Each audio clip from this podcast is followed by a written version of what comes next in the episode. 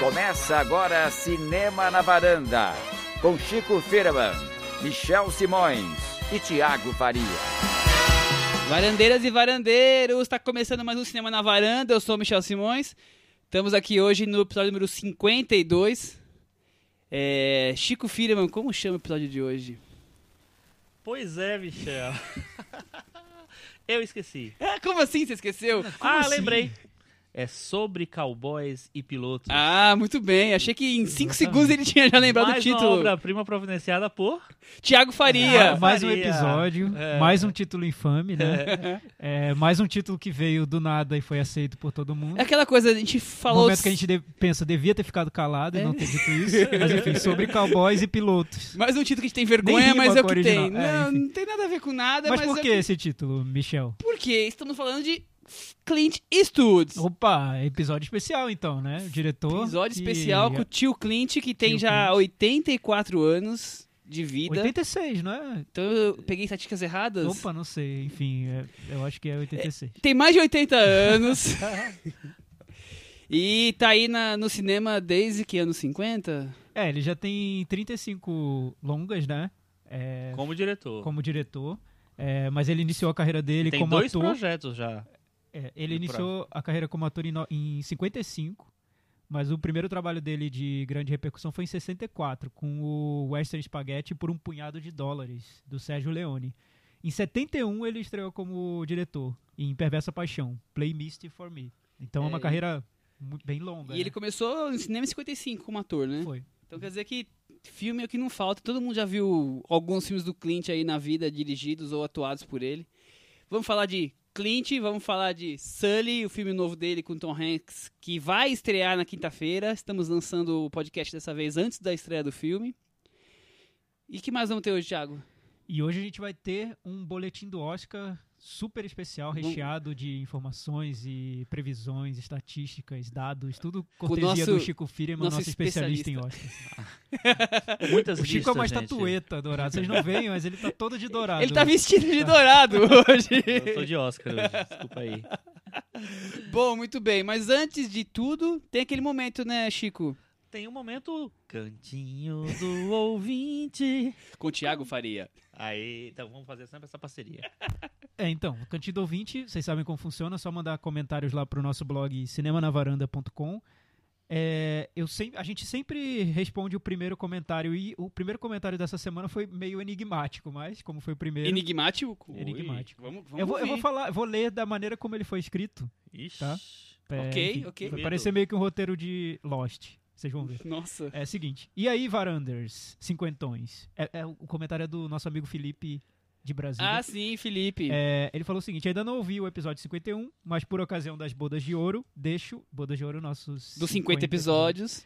Deixo meu top 5 de melhores episódios varandísticos sem Orconcourt. Então Ah, vamos lá, como é, o- como é o verdade. comentário dele? Vamos Qual lá. os melhores episódios na visão de Felipe? O comentário dele é 49, 46, 44, 33 e 31. Acho que se alguém quiser jogar na loteria, né?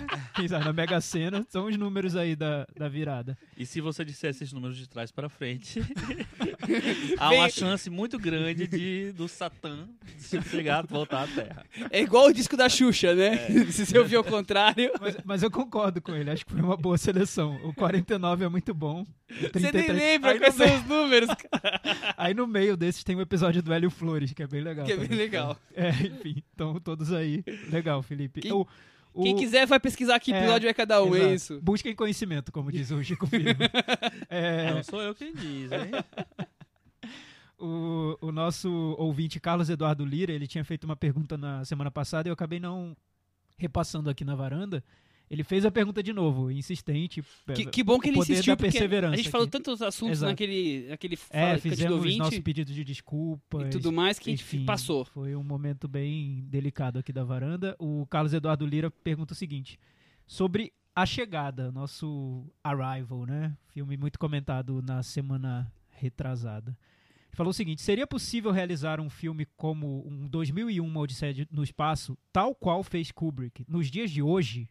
Seria possível nascer um 2001? Algum diretor visionário foi lá e fez? Seria possível? Eu acho acha, essa Chico? pergunta um pouco complexa, né? Por que, Porque Chico? Mas por que, qual é o parâmetro que Não, ele tá filme de ficção científica com esse poder de revolucionar o cinema como a gente o conhece. Ok, mas, mas por exemplo, se você perguntar pro Denis Villeneuve, ele vai dizer que ele fez um, um novo 2001? Algumas pessoas consideram. É, pois é. É porque Então. o que eu imagino é que assim, a gente não sabe como foi. A gente não, não consegue é, ter essa sensação de como foi. Como o 2001 foi recebido, né? Eu queria Sim, ter, sim. ter, ter sentido Na isso. época. Ter entrado no cinema e ter visto 2001 e, meu Deus, que é isso que eu vi agora. Enfim. Mas eu imagino que tenha sido. tenha provocado um impacto de algo totalmente inédito. Um impacto, prof- um impacto fulminante. Fulminante. Já que a gente tá falando de Clint Eastwood, né? Como algo nunca antes visto, assim. Um Mas- equiv- cê- a gente teria um equivalente hoje? Algo como, não sei, o, o filme lá do, do Quaron com a Sandra Bullock? Esse impacto de. Ou Avatar, não sei, algo que não É, vimos e então entramos eu- no cinema eu- e vimos algo diferente. Eu acho que ainda tem muito a ser explorado na ficção científica. Desse- nesse ponto especificamente, eu acho que ainda nós vamos ver filmes que vão ter um impacto, talvez, bem parecido com o que 2001 fez na época. Você acha, Michel? Eu acho. Você é esperançoso, então. Eu sou esperançoso. Eu acho que tem um futuro aí que alguém vai surgir com ideias diferentes, É, eu- porque eu- é, um, eu- é um mundo que ainda não foi tão bem explorado. É, eu também acho que é possível, mas é, seria possível se você buscasse um formato diferente do filme, como mostrar essa ficção científica E não de uma maneira ousada. É, e não só no roteiro, como esses diretores estão tentando, Denis Villeneuve, Sim, ou então, tipo, Christopher Nolan, Apolo 13, É. sei lá, que número que é Apolo? Apolo 13 Apolo 11? enfim. Apolo 13? Mas. Apolo 13. Não, Apolo então, 13 eu não eu tô, vejo. eu tô É, trazendo é, filmes de ficção exato. científica diferentes. É. Ou, ou que teve É. do, do Contato, né? Contato, do Ridley Scott, que teve agora faz um ou dois anos. Perdido em Marte. Perdido em Marte, quer dizer, É. é, são filmes de ficção científica que a diferença é que eles só acontecem no espaço, mas ter roteiros uma- são eles básicos. ter uma ousadia formal. Ah, Eu Exatamente. acho que o que mais se aproxima desse é o deles é o Gravidade.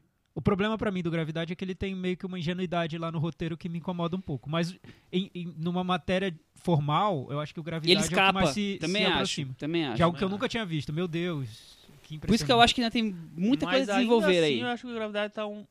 Eu não tô falando só de qualidade, de. Acho que tá anos luz, porque eu acho que o, o, o Kubrick no 2001 ele chega muito perto da de uma filosofia, Sim, né? sim. Então eu não, não vejo o cinema de hoje fazendo isso. Nem se, digamos, o Lars von Trier ou o Haneke quisessem fazer uma ficção científica com uma- um Não acho orçamento que maravilhoso, eles não? são os- que eles são exemplos muito bons pra. Como assim? Pra É Michael Haneke, Não, eu tô falando de maravilhoso. diretores ambiciosos, assim, não digo sem juízo de valor, assim, diretores que teriam essa ambição de fazer algo, meu Deus, que ninguém viu ainda. Sei, aí, por exemplo, é, é quem, quem fez? O Alfonso Cuarón, que a gente não imaginava que fosse fazer um filme mais. que ninguém viu ainda. É. É, então, mas assim, eu não acho Se o Afonso que é. Cuarón já fez alguma coisa que ninguém viu, eu acho que ainda pode surgir gente que É. vai fazer coisas bem... Então, ó, Carlos Eduardo diferentes. Lira, o, o Michel acha que sim, eu também acho que sim, o Chico já tem as dúvidas. Não, eu dele. acho que sim. Pezinho mas é que é atrás, difícil, né? pezinho atrás. Ah, não, com certeza. Mas tem 2001 e que mais tem desse tipo? É um, né? Solaris. Então, dois, Exatamente, é, são Solaris, poucos. Que, que é uma é. resposta ao 2001, né? Tem toda uma história. Tem Enfim, isso, o- é a Paula. Ferraz, que veio na semana passada, Paulinha, que participou nosso com a gente. episódio, falando sobre traduções, um episódio incrível. Aliás, ela mandou bem demais, é. foi sensacional a episódio Foi muito passada. legal. episódio muito muito, legal. louco. É, Volta, Paulinha. Paula Ferraz, ela deixou um comentário. Ela disse o seguinte: Acho que foi o melhor episódio de todos, pelo menos o mais divertido. Porque ela esteve presente, mas tudo bem. Ela constatou duas coisas. Minha memória está péssima, vou ao médico, vou ao médico ver se tem algum problema mais sério. e outra coisa que ela, conquistou, que ela contestou é que ela dá muita risada durante o programa. Ela falou isso pra mim, eu falei assim, isso é normal, a gente também dá. A gente tá aqui pra isso, pra te fazer E o mais rir. legal é que a gente ri no meio, né? Então, O Regis Inácio disse: Parabéns pela humildade da varanda em ouvir e aceitar críticas de uma forma madura. A autenticidade é a marca de vocês. Por isso sou fã. Abraços. Legal, Regis. Obrigado por ter compreendido que a gente pediu desculpas. Eu tava conversando lá em casa com a Ale, né? Que é a nossa ombudsman. Ombudsman. Ombudswoman. Ela disse que ficou parecendo que eu falei de uma forma debochada. Eu sou muito debochado, né, no dia a dia. Então ela disse: você tentou consertar, falou de um jeito debochado, os ouvintes devem ter ficado, devem ter ficado indignados. Não, gente, foi super sincero. Eu tô falando agora de um- sem deboche. Vamos É. ver se ele vai rir. Não Dá. vou rir. Alguns Foi, segundos foi, de foi super silêncio. sincero o que a gente Passa falou. pra próxima que comece a rir que nós estamos provocando. Não o vale. Pedro, o Pedro Lovalo perguntou, fez uma pergunta que a gente vai, vai retomar lá no. Deixa ele por último. Oscar, A gente vai deixar ele, ele por último. O, o Rafael Argemon deu a lista dele do Clint Eastwood já pra entrar na nossa Já antecipou, conversa. então, a gente, também gente, vai puxar isso depois. Vão lá no blog pra E acompanhar. um comentário muito legal que é de um ouvinte de primeira viagem, que é o Jackson, ou Jackson. O site dele é jacozão.com. Ó, achei já curioso. hein? Já fez o jabá dele. chegando. Vamos lá. O que, que ele falou pra gente, Thiago? Ele falou o seguinte, que ele, Já fez o jabá dele, Michel. Enquanto eu procurava textos sobre a Mostra de São Paulo, encontrei o podcast de vocês e fiquei muito surpreso por conhecer a cultura dos frequentadores de festivais de cinema. Estive em dois festivais de cinema na minha vida, em duas edições do Festival de Gramado, mas admito que não pude sentir o clima que vocês relatam nos áudios sobre os festivais que vocês frequentam. É bem diferente o Festival de Gramado da Mostra de São Paulo. Se você só conhece Festival de Gramado, venha pra Mostra de São Paulo. Vem pelo descobrir o amor que é bom. Vem descobrir o que é pro bom. Festival do Rio É, também, é isso, outro clima, é. outra coisa. Esse episódio que ele comentou é o 44, que é um dos que o Felipe falou como um Opa, dos ó, melhores, episódio tá? 44. É, mais um voto. Bingo. Parece que o Festival de Gramado é mais gla- glamorizado e não tem esse aspecto mais interessante da cinefilia, ou de descobertas de novos filmes, diretores, história, etc. Sei lá. De qualquer forma, escutando-os, fiquei super empolgado para conhecer o Festival do Rio e a Mostra de São Paulo. Obrigado por isso. Legal, né? Legal, gente obrigado. tá por- E Legal. seja bem-vindo à varanda. A gente tá ganhando aí uma comissão da Mostra de São Paulo e do Festival do Rio, só que não, né? Só que não, é, exatamente.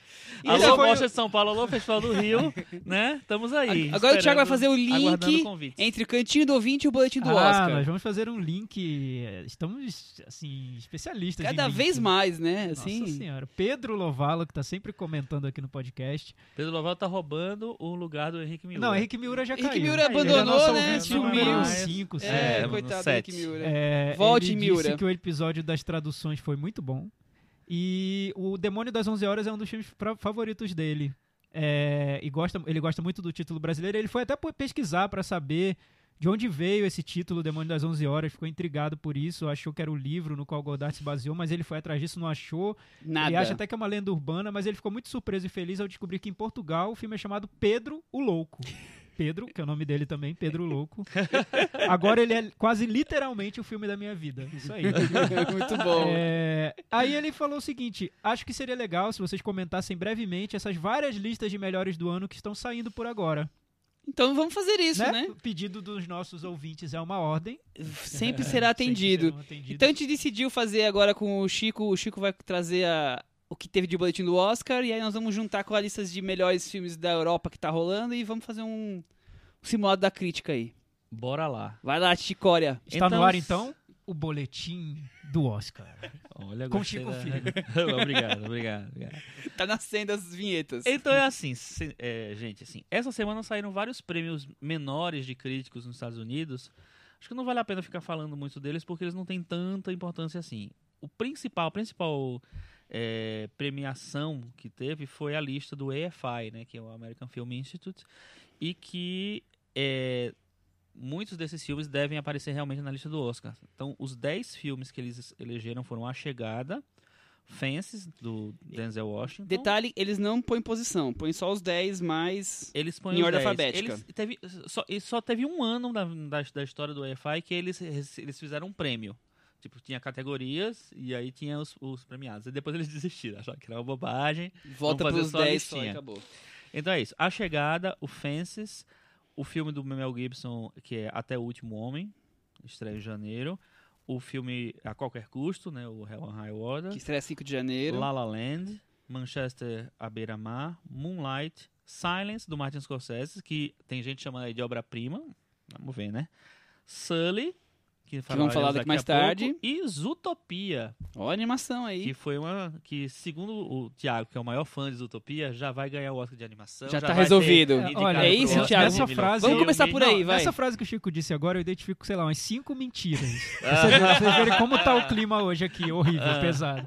Enfim, não sou fã dos Utopia. Se vocês ouvirem lá o episódio, Você sei lá, é fã, 27, não sei qual é o Você episódio. é muito fã, É, sim. eu acho ok, não acho. né? E, aliás, eu falei até meio mal do filme. Não sei de onde o Chico tá tirando isso. O que eu falei é que eu acho que é possível. os- Ouçam lá, Utopia- gente. eu acho que eu- episódio 15. Episódio 15. Acho que é possível que os Utopia entre no, no Oscar, porque foi um filme que foi um sucesso de bilheteria e é um filme de animação original num ano em que temos continuações, como Procurando Dory, né? E, E também filmes que não foram muito bem, de crítica, como A Vida Secreta dos Animais.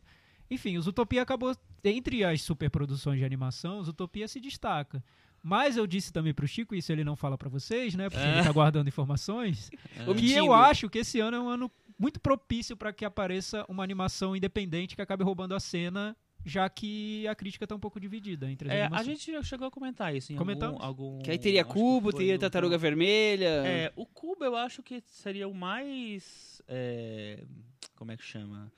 Mais... O, o, possível o- o candidato mais forte de Isotopia. de Zootopia, exatamente. Porque o Cubo é americano, é um filme de arte, mas é americano. é, sei lá, ganhou vários prêmios já e teoricamente é um filme mais premiável nessa categoria que gosta de premiar umas coisas diferentes, gosta de indicar, na verdade, algumas coisas diferentes. Premiar é outra, é outra coisa. Mas eu também acho, con- concordo com o Thiago, que é fã dos Utopia, que, que Eu tô fazendo Zootopia- lobby dos Utopia, tô ganhando chance- dinheiro. Tem chance grande de ganhar melhor, melhor filme de animação. Não sei se ele entra melhor filme, mas vamos ver. É, Agora, é- é você, curioso- você tem uma teoria interessante. Essa é a lista do Oscar? Olha, eu acho que talvez seja a lista do Oscar tirando os Utopia, porque o Oscar ele vai de 0 a 10, de 0 não, de 5 a 10 filmes em melhor filme. Desde que eles adotaram essa fórmula de 5 a 10, é, eles nunca fiz, é, foram até, até 10, eles sempre foram 8 ou 9. Nos dos últimos dois anos eu acho que foram 8 e nos outros anos foram 9. Então eu acho que é uma, uma, uma lista possível para o Oscar.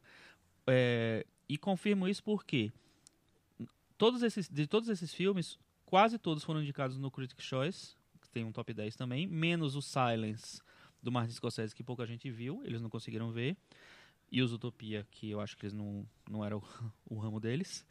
E no National Model Review também, que também tem uma lista de 10, não tava os Utopia e não tava o Fences do Denzel Washington, que foi a coisa mais estranha e tal.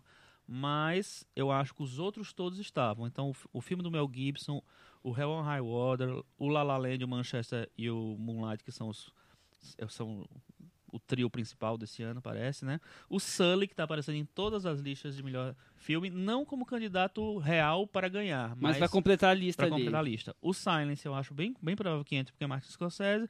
O Fences eu acho que entra porque o, é o Denzel Washington. É isso. E o Arrival também está aparecendo em todas. Com isso, quem fica de fora? Peterson? Ah, mas Peterson não tem, não tem Ah, chance. não sei. É, um, um- tem, tem uns filmes que estavam cotados, mas não apareceram em tantas vezes. Foi o Lion é, e o Loving. Tá, o dois também filmes tá que, caindo. que não apareceram é, em muitas listas. Então eu acho que O- eles podem surgir, mas Chico, não é tão A forte. gente tava falando sobre animação, né? Como tá difícil esse ano. Me lembrou muito o ano de 2003, que foi quando a Viagem de Chihiro ganhou a melhor animação. Aham. Pegando a lista aqui dos indicados, eu não lembrava mais quais eram os filmes indicados com a Viagem de Chihiro, mas tinha entre os indicados A Era do Gelo, o primeiro A Era do Gelo, Aham. o filme Lilo and Stitch, que era o filme da Disney, Spirit, o Corcel Indomável, que acho que era da DreamWorks, e o Planeta do Tesouro, e acabou ganhando a, a Viagem de Chihiro. Eu acho que pode ser um cenário mais ou menos parecido, com vários filmes de animação de grandes estúdios, mas que não provocaram tanto impacto assim, e um filme ali que possa acabar se destacando fora do mainstream, né? que É, no caso a Viagem de Só Chihiro. que eu acho que a Viagem de Chihiro, ela tem, tem um, ele foi mais importante naquele período, assim, do que o Cubo ou a Tartaruga Vermelha ou outros filmes. Ele, ele apareceu Eu mais acho que forte. Não tem uma viagem sim. de Chihiro esse ano, mas eu acho que pode ir por, por esse caminho sim e terminar. Inclusive, a gente tem que lembrar que a gente tá no comecinho de, de dezembro, então até o final de dezembro muita coisa vai rolar. Muito prêmio vai muito acontecer. acontecer e, e muito filme vai se fortalecer nas campanhas, então... E agora perguntando pra vocês, hoje, é, em dezembro ainda, an- é, enfim, antes da, da- dessa a corrida do Oscar tá começando, é, vocês já apostariam em um filme pra ganhar o Oscar de melhor filme? Já diriam esse vai ganhar? Eu acho que vai ganhar Moonlight, hoje.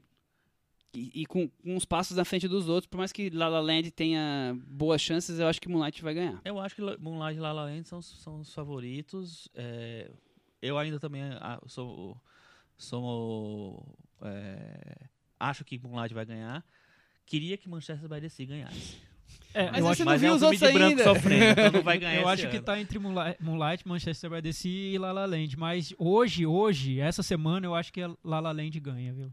que, que aconteceu essa semana que Não já sei, deu uma é, mudança na sua porque, perspectiva? Então, eu acho que com o resultado do, do prêmio do Círculo de Críticos de Nova York, eles deram um selo de respeitabilidade aí pro La La Land que é quase irresistível pra um filme que tem esse, esse potencial de agradar a grande Quer plateia. dizer, não é né? mais um musical fofo. É, não é só um musical fofo, é um musical fofo que os críticos estão adorando. Não então, se esqueça que o- o- esse mesmo selo foi dado a trapaça pelos críticos de Nova York Você tá anos trapaceando. atrás. e trapaça teve, ok, teve 10 indicações ao Oscar, inclusive pre- é, é, o pessoal prevê que La La Land tenha 13, 14 É, indicações eu ao acho que vai ser Oscar. indicado a tudo. E mas trapaça não ganhou nenhum. Vamos aguardar, vamos aguardar. Vamos ver. Estamos só especulando. Será, né? será que o filme do Scorsese ele tem potencial pra acabar roubando a cena por ser um grande filme, assim, por ser uma Olha, produção com Tem esse gente elogiando muito. O que acontece? É, te- Será que não é um críticos filme viram. que a crítica vai adorar e o público não vai ver? Não sei. Eu, eu, não, eu não li nada sobre o filme, eu sei que tem poucas Não críticas por enquanto, Agora, pensa- mas me parece que é um filme para pouco público. Pensando é, politicamente agora. O Martin Scorsese é um, um cara respeitadíssimo, todo mundo adora, é um cara super. Não seria ele uma boa solução para resolver o problema de assim premiar um filme político, um filme importante nesse cenário? É, se o Silence ganha, ninguém vai ficar contestando do, do ah, filme de negro, não tem, a Aham. Oscar não quer nem saber, não dá. É, O Martin Scorsese eu acho que conseguiria se livrar um pouco disso. O problema ma- maior dessa questão é se não tiver indicações. De novo, o que não vai acontecer.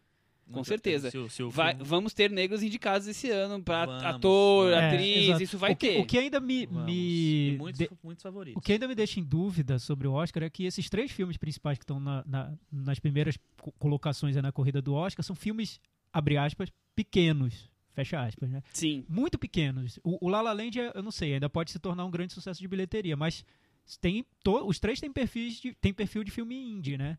Tanto o Moonlight quanto o La La É, Land e mas o aí- Manchester by the Sea. aí- Tem que lembrar que, tipo, em 2007, quem ganhou foi Onde os Fracos Não Tem Vez. Exato. E ano passado quem ganhou E foi era Spotlight. Negro, era, era, o maior, É. era o maior rival. E Spotlight também tem esse perfil um pouco de, De- de de filme indie, sim. né? É. Aliás, é da mesma produtora do Manchester, Manchester by the Sea. É, enfim, não, é, é possível que, que a- isso aconteça, mas eu ainda acho que é um cenário que dá um, um espaço aí pra chegar um grande filme e roubar a cena. Pode ser o do Scorsese, mas. Vamos ver. Mas eu não, eu não ponho fé, não. Eu acho que vai ser um. Eu eu tô interessado em ver o filme, acho que vai ser um bom filme, mas pra ele emplacar o Oscar, assim, eu tô achando que ele é muito. é, pouco diálogo com, com o grande público. Olha, Filme nas cavernas, mas não sei eu, o quê. mas, eu- mas eu, não sei, eu não sei se o Oscar sempre pensou em diálogo com o público, não, viu? É, não você acha sei. que não? A Missão, por exemplo, que é um filme que tem muito a ver com o do Martin Scorsese, é um filme que teve várias indicações ao Oscar. Mas não era outra época? É 86, mas... Sim, 86 eu, tava, eu era criança. Ah, tá, é, não conta. Não, tipo assim, é outra época. É, Não, mas, mas- assim, é, enfim. É, é, mas, Mas eu entendo o que o Chico diz, é que assim, o? Oscar às vezes busca o prestígio mais do que o diálogo com o público. né? Eu acho que o Oscar vai na onda do que tá acontecendo.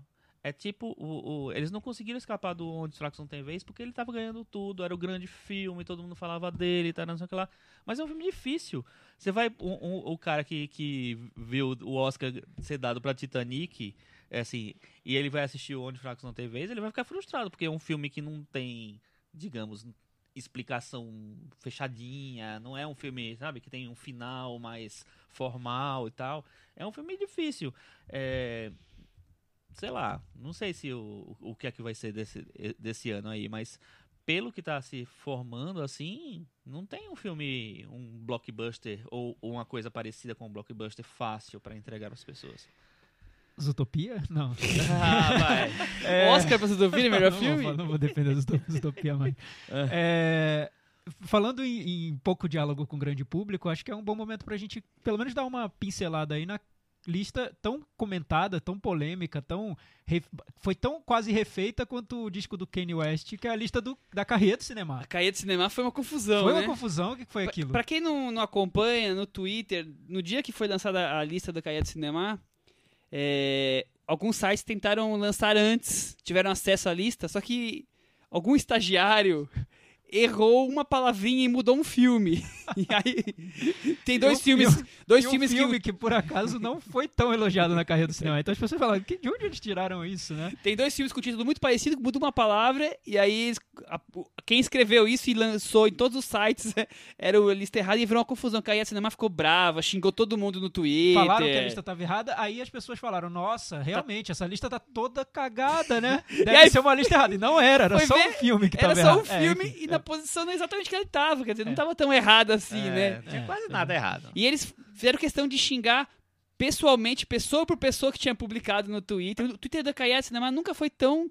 Não foi no Twitter, Agitado. Foi no, foi no, foi no Foi no Facebook. Foi ainda, tudo, ainda bem que eu, foi eu- tudo. Ainda bem que eu retuitei a lista correta, né? Foi, foi bom. Foi uma confusão.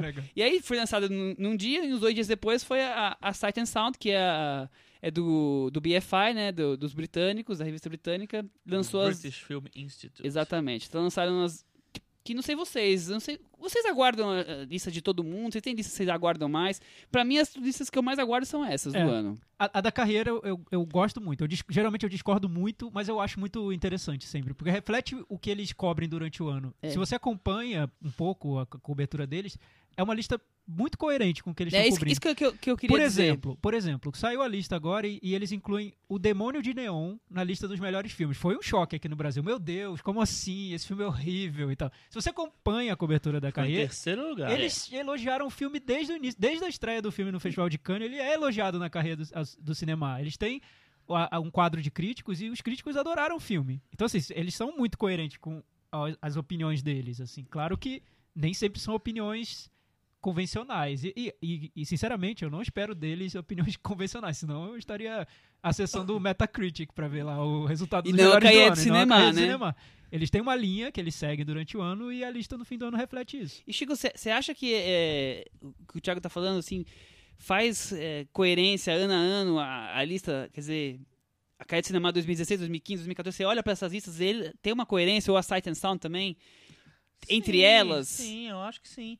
E eu, eu, mas o que eu acho mais legal é como cada, cada universo, porque a Caia de Cinema lida com os filmes que estrearam na França. A, a Silent Sound com os filmes que estrearam na Grã-Bretanha. Nem sempre são os filmes que estrearam Às vezes tem lugar. uma mudança de um ano e do outro. É. E tem essa coisa de prestigiar também o, o cinema do- do- feito naquele próprio país. Por exemplo, o filme polêmico da Caia Cinema é um filme que ninguém tem nem ideia. É um Filme documentário, francês. duas horas e meia. Ninguém sabia que da existência. Aí tá lá, é o nono melhor filme do ano. É, o Daniel Blake, que foi super pol- polêmica, a Palma de Ouro desse ano, tá, Tá lá nas na, na lista inglesas. do Silent Sound. Nem lembro qual é a posição, mas tá É até o alto, né? sexto lugar. O que, eu, Sexto o que eu achei lugar. curioso, curioso esse ano na lista da Carrier é como tem filme da competição do Festival de Cannes desse ano na lista deles. E assim, e eu vi uns comentários que eu, sinceramente, eu acho que as pessoas comentam, não sei se porque comentam no calor do momento, sem refletir sobre o assunto, enfim. E o comentário era, nossa, que falta de criatividade, só colocaram um filme do Festival de Cannes. Não, gente, assim, a Carrier, pelo contrário, geralmente eles colocam filmes que vêm do, da quinzena de realizadores, da Ah. mostra paralela do Festival de Veneza. Esse ano coincidiu. E realmente era aquilo que a gente estava conversando, né? A gente conversou no episódio. Que o, a seleção oficial do Festival de Cannes esse ano tava muito boa, assim. E tava eu- boa. Tava Eu- boa, eu é, é fato. muito E, bons e não sei se vocês lembram, na época que do, do Festival de Cannes, é, a gente acompanhando as, as reações das pessoas, é, o Festival de Cannes não tá muito bom esse ano, porque as pessoas não estavam gostando muito, e gostavam de dois ou três, quatro filmes, e o resto meio que passou em branco. E no final, esses filmes começaram a, A surgir. a, a surgir e a... E o engraçado é que mesmo as pessoas que criticam essas, o fato de ter muitos filmes da seleção oficial de Cannes, você pergunta pra essas pessoas qual é o melhor filme do ano então? Amigo, amigão, qual foi o melhor filme do ano? E geralmente o melhor filme do ano é L do Paul Verhoeven, que passou na competição. Tá, tá lá, né? Pra quem viu, é o Tony Erdman, que passou na competição. Os brasileiros falam de Aquários. É, Aquários, que passou na competição. Então, a competição estava boa, é- assim. estava V- boa. Vamos É admitir, fato, vamos é reconhecer. Tava e, boa. e pra quem fala isso, não, não é um pecado eu reconhecer tô com a lista de- da Caia de anos anteriores, teve dois no ano passado, em 2015. Sim, é. dois não, da competição. Não é tão comum. Não é tão Que era o comum. Minha 2015 Madre dois, E o Rauha. Não é tão comum entrar Não é. E o. Rauha não foi da competição oficial. Então é um passou só. Na, na um, cer- um certo olhar. Então é Minha Madre Sim, só. só minha amada. Aham. É, Qual então, foi o primeiro lugar do Então, Silent Sound? E aí, a- por coincidência ou não, Tony Erdman ganhou nas duas. E Aquários está nas duas, né? também. Aquários está nas Então duas. temos Aquários duas está coincidências duas, aí, é. pelo menos. Temos três coincidências. Ele tá E no ele top também. 3 das duas. E, é, além disso, Aquarius também aparece nas três listas, listas individuais dos, de melhores do ano do New York. Do New York Times. O New York Uma Times- delas como menção honrosa, mas nas outras duas É. dentro da, do O New York 10. Times, pra quem não sabe, não faz uma lista do New York Times. Tem os três críticos, cada um publica a sua lista de 10 com as menções honrosas. E aí não dá pra fazer uma lista só porque não É dá pra nem colocar aqui pra na discutir. varanda, cada um tem a sua. Ou não, né? Aguardem. Aguardem. É, no, no New York Times entrou também Boi Neon, então tem dois filmes brasileiros. Né, Foi que legal, aparecem, né? Falei, Achei re- muito legal o Boi não ter entrado, viu? no E, e no top 10 de um deles. Eu não lembro É, quem foi dos três que colocou, exatamente. mas. É, Não então, foi da Magnólia. A Magnólia não gostou do Boi Neon. em resumo, Tony Edman parece ser o filme do ano, gente. Eu não vi o filme. Pra crítica, eu acho que sim. Acho Pra que é, um- crítica acho, é o acho filme que do E ano. acho que é uma unanimidade rara, assim. Não, não é sempre que acontece, né? Você vê um filme em primeiro lugar na Carrier, no, no Siren Sound e, E- New York Times. Aí, vale também coincidir falar- todos esses veículos, né? Nós E eu não estamos acho gra- que seja simplesmente é, preguiça dos veículos. Acho que é uma coincidência rara, mas Tony que aconteceu. ganhou também o European É Film o que eu ia falar. Award. Nós estamos gravando hoje domingo. E ontem à noite foi o European Film Awards e ele ganhou só os cinco principais prêmios. Só. Todos. É o representante Filme, da Alemanha direção, pro. ator, atriz e roteiro. É o representante Exatamente. da Alemanha pro Oscar, né? De filme estrangeiro. Vamos É. ver se ele vai ser Vamos indicado. ver, ele não tá aparecendo em tantas listas. Eu não sei se ele estreou nos Estados Unidos. Não, eu, não acho, sei eu não sei direito. se ele estreou. E, e- então eu acho que quando ele, ele aparece em listas de, de veículos que fizeram a cobertura do Festival de Cannes, que É, geralmente o- viram o o- filme lá. O que é maluco, assim, é, é porque é, cada, cada lista de filme estrangeiro é uma bagunça, porque pra você concorrer ao Oscar, você tem que ser indicado pelo país. Pra você concorrer ao Globo de Ouro, você tem que se inscrever. Hum, Então, se você se inscreve, você é, é candidato. É possível candidato. Aí você pode ser eleito. E nas outras, eu, eu imagino que eles é, pegam os filmes que estão nos Estados Unidos. Então, o Tony Erdmann apareceu em algumas, mas não em todas. Não sei como é que vai ser o coisa. Eu acho que é muito forte pro Oscar, inclusive, pra vencer. Mas ele precisa ter uma força maior, acho que nos críticos. Vamos ver agora, vai. É o que dizem que a grande briga vai ser entre Tony Erdmann e E- El. Eu, eu, eu já acho que nenhum dos dois tem exatamente Mas o o, perfil o, do o Elton concorre? Ele é o representante é o da representante França. da Ah, França. tá. É, o que eu acho que tá quase cravado é a Isabelle Huppert no Oscar. Cada Eu não, vez tenho, mais. eu não tenho dúvida que ela vai ser indicada É. pra atriz. Eu também acho. Eu acho que ela rou- roubou a vaga ou da Amy Adams ou da Ruth Negga. Amy Adams acho que não, Chico. O Arrival vem Não, com uma é- força ela- que eu e- nem e consigo entender o que tá acontecendo dela. com o Arrival. E ela tem uma força dela mesma, a Amy Adams, né? Ela já, já teve cinco ou seis indicações ao Oscar. É uma atriz que eles adoram. E ela é ma- Ela é maravilhosa boa mesmo. mesmo, boa atriz demais. Mas enfim, né? Bom, é isso aí. Então É vamos, isso, vamos partir pro próximo boletim de- assunto. do Oscar Discutimos turbinado. as listas. E acho que é bom momento pra gente aproveitar e lançar o, o principal prêmio do cinema brasileiro, Sim. mundial, internacional, que vai ser divulgado aqui em breve, que é o Varanda Awards. Varanda Awards. Tá chegando com força aí, vocês não esperavam, mas pra quem tá acompanhando o Oscar, eu acho que é fundamental saber o que, que o Varanda Awards vai indicar, né? Aguardem que estamos preparando o Varanda Awards para daqui a duas semanas e vocês não perdem por esperar. Exatamente. Teremos tudo lá. Nem, nem, vou, nem vou adiantar porque é Porque a gente também não sabe todos É, os detalhes. A nós gente ainda não sabe direito, tá tudo... É. E como vocês acompanham aqui há muito tempo, vocês já sabem que aqui é tudo meio um pouco no improviso e tal. Vanilla Wars vai ser um pouco assim também. E fazendo um link agora, já que a gente falou de filmes cotadíssimos pro Oscar de melhor filme, nós, que filme que a gente vai falar hoje, Michel? Vamos falar de um filme que está na lista do American Film Institute, um dos prováveis indicados ao Oscar. Indicado ao Critics' Choice, indicado ao National Board of Review, indicado, aparece em várias listas. Indicado ao coração do público americano, porque foi um sucesso de bilheteria. E ao coração do É. público do E do Brasil, que eu tenho críticos certeza e da- que. dos cinéfilos que já estão babando, já cinéfilos estão já ajoelhados, amam. já estão fazendo fila.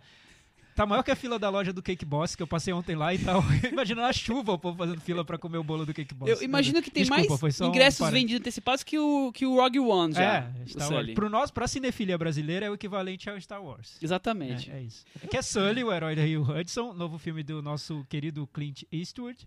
Com nada mais nada menos que Tom Hanks. Tom Hanks no Quer papel dizer, principal. são só dois acontecimentos do cinema americano Duas atual. lendas vivas. Só faltou ter produção do Steven Spielberg, né? Só faltou ser a atriz a Mary Streep. vivo e o maior democrata vivo, é isso? Meryl Streep interpretando a mulher do, Do, Tom, Hanks. é. Aí seria. Aí daria todos os Oscars, não precisava ter premiação mais, já en- encerra a brincadeira ali. Bom, vamos pra sinopse? Vamos pra sinopse, claro. É...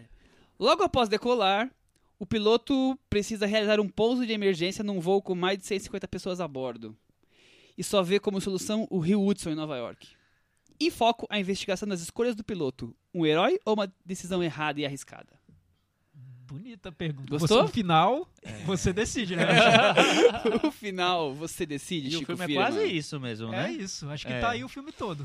Pois Mas é. O roteiro do filme foi lido agora por, por Michel Simon. O que, o que eu tenho a declarar sobre esse filme? Eu acho que ele Relembrando, é... pra quem não sabe, que é um acontecimento real. Em 2009, o avião realmente teve problema e teve toda essa Exatamente. discussão em cima.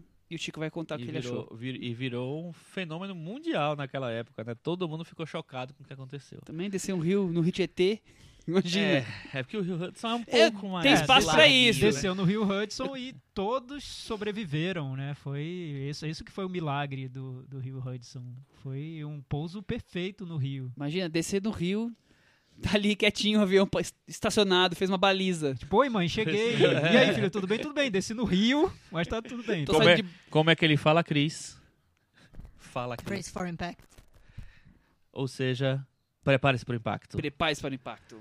E aí, pronto. É a Chico, única coisa que que, você- informação. O que, que você sentiu aí com o filme? Como, como ele Então, bateu? pra Eu você? fiquei pensando assim, eu, é, ao contrário da grande parte da crítica brasileira, eu consigo achar filmes bons e ruins na categoria na, na- na filmografia do, Do Clint. do Clint. Assim, não, não, não amo todos os filmes dele. É, e eu achava que esse filme fosse ser um pouco mais melodramático do que ele é, porque na verdade eu até, até achei ele bem enxuto, bem meio, meio seco até. É, usa pouco a trilha sonora e tal. Eu achei que esse é um filme que ele fosse mais maniqueísta nesse, nesse sentido. É, então não esperava um filme que eu vi, mas também não, não acho que eu vi um grande filme. Acho que é um filme bem funcional, bem documental. é, e às vezes até meio burocrático, principalmente quando entra nessa parte de processo, do que, vai, do que acontece depois do acidente, né? Que é o, o, o, o filme espalha o acidente ao longo do filme, até de maneira inteligente para poder manter a, o interesse. Mas eu acho que é um filme meio um pouco chato. Sério? Você achou chato, Chico? Sério? Eu acho um pouco chato. Eu acho ele emocionantezinho, mas assim. um Emocionantezinho. chato. Conte, ma conte mais. É isso, eu não sei. Eu, eu não. Eu, engraçado porque eu esperava um, um filme mais. É, tipo assim, como, como o Clint fez em Além da Vida, ou até em Invictus, que são filmes que eu gosto. O Além da Vida eu gosto razoavelmente. E o Invictus é um filme que eu acho bem fraquinho. É, ma- mas é- eu acho que ele usa muito mais um certo maniqueísmo ali, uma, uma manipulação do, do público ali, emo- joga com o emocional o tempo inteiro, e nesse filme eu acho que ele segura mais as coisas. É, eu fiquei muito impressionado em como ele usa pouco a trilha sonora. Só tem um momento assim que ele explode a trilha sonora, e, e é muito pouco também, que é o momento é, onde a, a primeira balsa chega e as pessoas começam a subir. Aí sobe uma trilha sonora, só a trilha sonora aí, e ela não passa disso também. É, mas não é um filme que me comoveu tanto quanto eu achava que ia me comover, não. Entendi. E para uma biografia, né, um, um- um fato é, real, isso aqui, eu acho que ele é muito é, formal, inclusive com aquele final bem clássico de filmes baseados em fatos reais, que é, não posso dizer que é Que é spoiler. spoiler. Eu, eu acho que o, o Clint, depois nós vamos falar mais sobre a carreira dele, mas eu acho o Clint um dos grandes contadores de história do cinema atual. Conta histórias como ninguém. Aquelas histórias que você acha que são possíveis de ocorrer com gente de carne e osso. E ele conta de maneira clássica, conservadora, mas que consegue te emocionar sem usar o melodramático em excesso, que o Chico até comentou agora. E nesse, nessa questão, eu acho o Sully que encaixa perfeitamente nesse, nesse tipo de classificação. O filme vai te, vai te prendendo de maneira contida, uma coisa ultra emocionante, ele consegue fazer isso sem extrapolar e vai te envolvendo. Eu acho que o problema do filme tá ali nas idas e vindas. Eu acho que ele volta demais para cenas que tem do, do, do acidente, é, acaba se repetindo, ficou, acho um excesso ali. Eu já vi essa cena e volta duas, três vezes ali, me, ele me atrapalha um pouco, mas eu acho que ele conta a história como ninguém. E chega, ele chega, eu chorei assistindo o filme. Eu fiquei Chorou, emocionado. Michel? Fiquei Ah, bem mas eu emocionado. Chorou? chorei, Eu não mas eu chorei, mas você não chora nunca, Thiago. Só, só chorei em A Casa do Lago. A Casa Mas do essa Lago Não é pra fica para outro dia. Ah, Porque eu, eu fiquei emocionado co- com a relação do personagem e a preocupação do, de ter sobrevivido todo mundo ou não. Aquela cena que ele tem a confirmação, quem morreu, quem não morreu, se não morreu. Eu foi fiquei. essa que chorou. Foi, chorei ali, não aguentei. Eu não, eu não consegui me emocionar, não. Cris, você viu esse momento do Michel chorando? Você Ele percebeu pediu que ele um tava Kleenex chorando? pra vocês? Cris, fala, Cris. Mais ou menos. Ah, Chorou pra dentro, assim? Acho que sim. Acho que sim. Ela devia estar no celular, não, mentira, não tava. não. ah, eita, olha. Então, eu, eu tava curioso pra saber como ele filmaria o, o filme, porque eu conheço, claro, todo mundo conhece a história, né, do, mas e é uma trama que eu acho que se você for filmar o que aconteceu, renderia um curta de 15 Sim, a minutos. história é pequena, é claro. Porque ele conseguiu, o piloto consegue resolver aquela situação horrível, quase impossível, mas ele consegue resolver ra- rela- de um jeito relativamente rápido e eficiente, tudo dá certo, tem os sobreviventes e acabou. A- o filme, eu, eu me perguntei como ele vai fazer, como ele vai filmar isso? Ele vai encenar o voo e transformar isso num filme de uma hora e meia?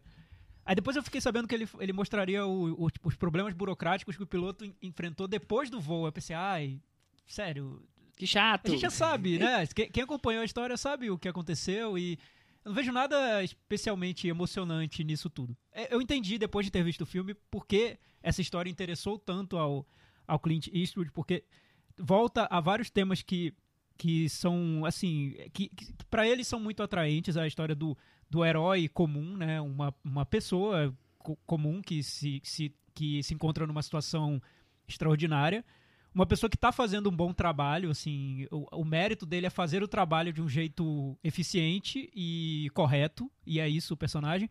E também essa questão do, do herói que ele pró o, o próprio herói não se sente tão importante quanto as outras pessoas estão, estão vendo a, a condição dele.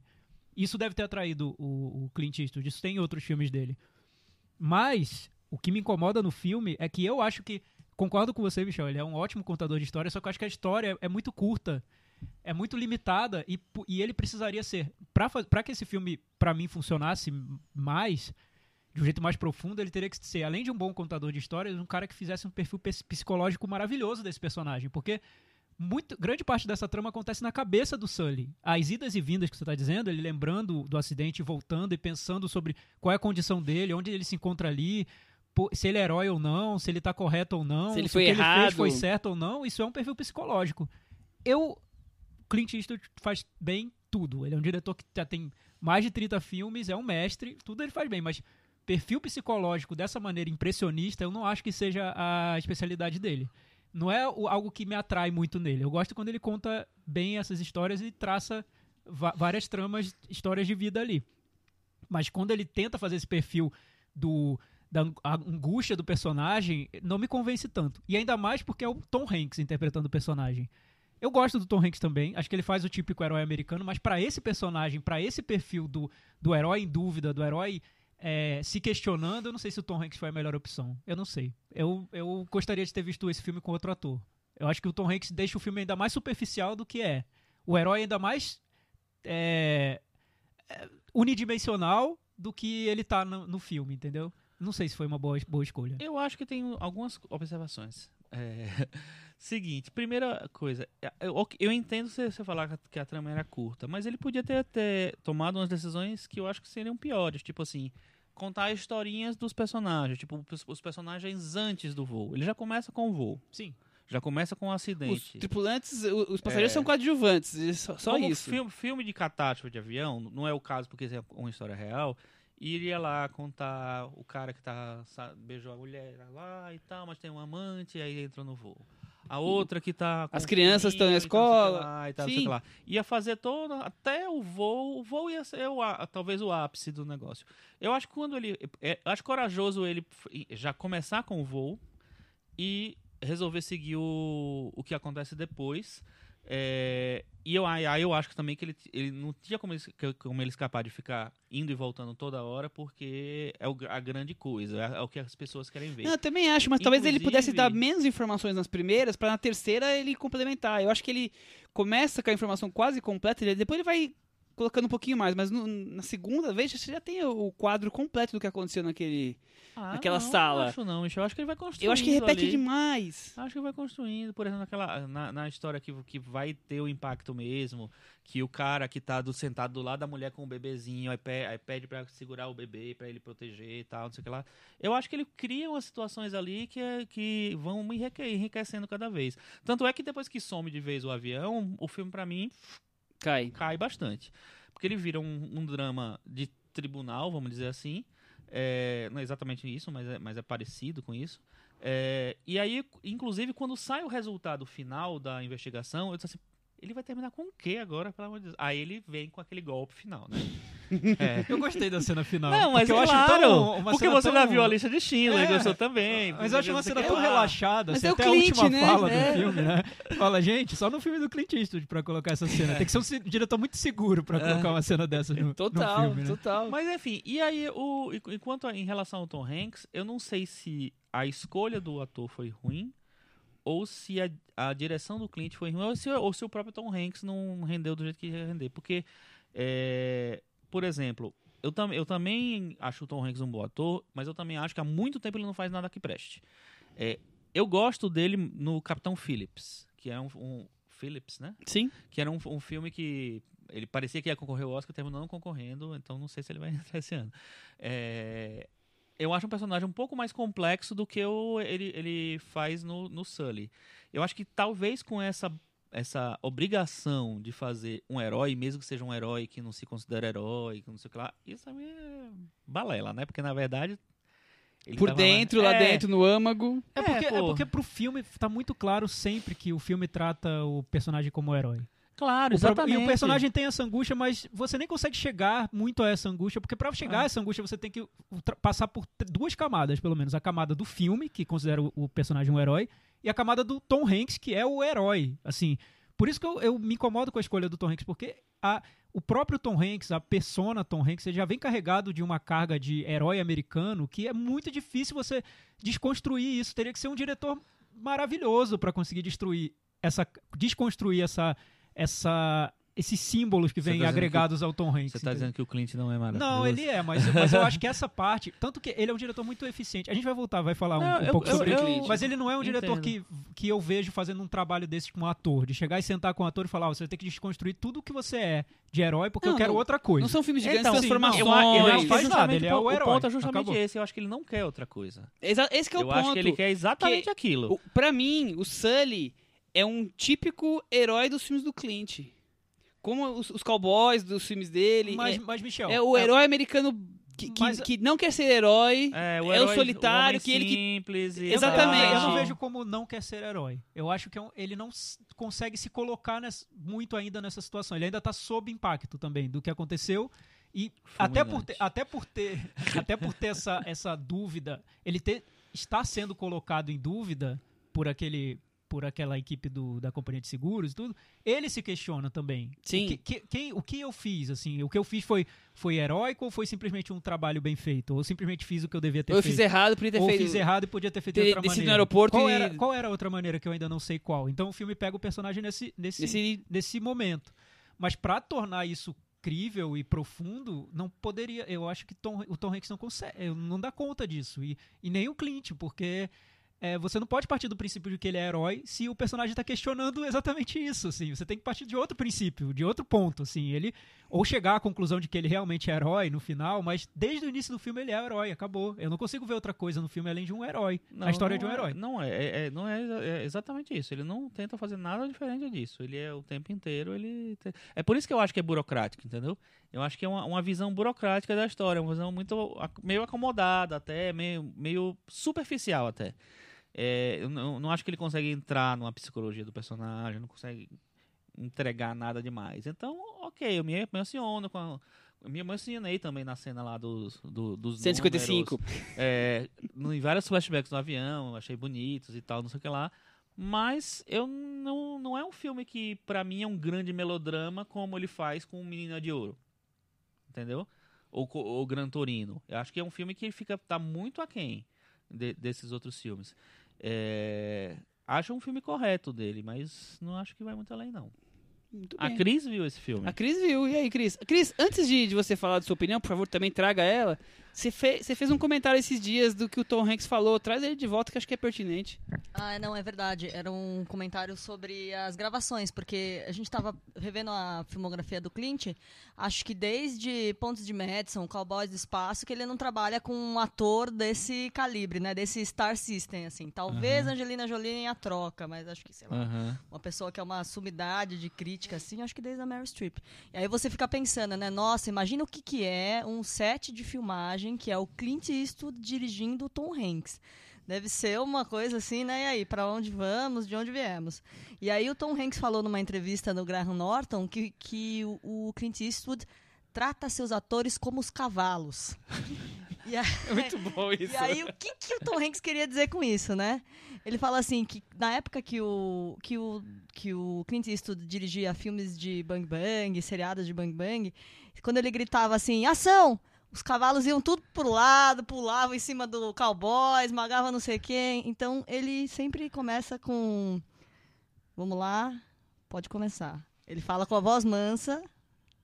E aí ele também não grita cut, corta. Ele grita então tá bom, já deu disso, né? Tá bom assim. That's enough of that. Já deu, obrigado. Exatamente para os cavalos não ficarem en- Correndo. ensandecidos. E aí ele mantém esse costume até hoje. Ele trata seus atores como os cavalos. E o Tom Hanks falou que é muito intimidante. Muito bem. B- Interessante. Nossa. Vamos pro Metavaranda, então? Vamos pro Metavaranda. E aí, Chico? Nota 6. Pra mim é nota 6 também. É, Pro desgosto dos fãs do Clint, que entram nos filmes do Clint querendo identificar por que eles são geniais, né? Eu acho isso curioso. Mas eu faço isso com alguns diretores também, então não, não vou- julgar. Pra mim, nota 6 também. Olha! Com isso, tivemos um 60 para Clint Eastwood e seu Sully. E vamos falar da carreira dele agora, então? Vamos. Puxando esse gancho dos atores dirigidos como cavalos, né? É, que a Cris colocou muito bem. Alguns desses cavalos ganharam o Oscar, gente. A Hilary Swank ganhou o Oscar. Potranca! É.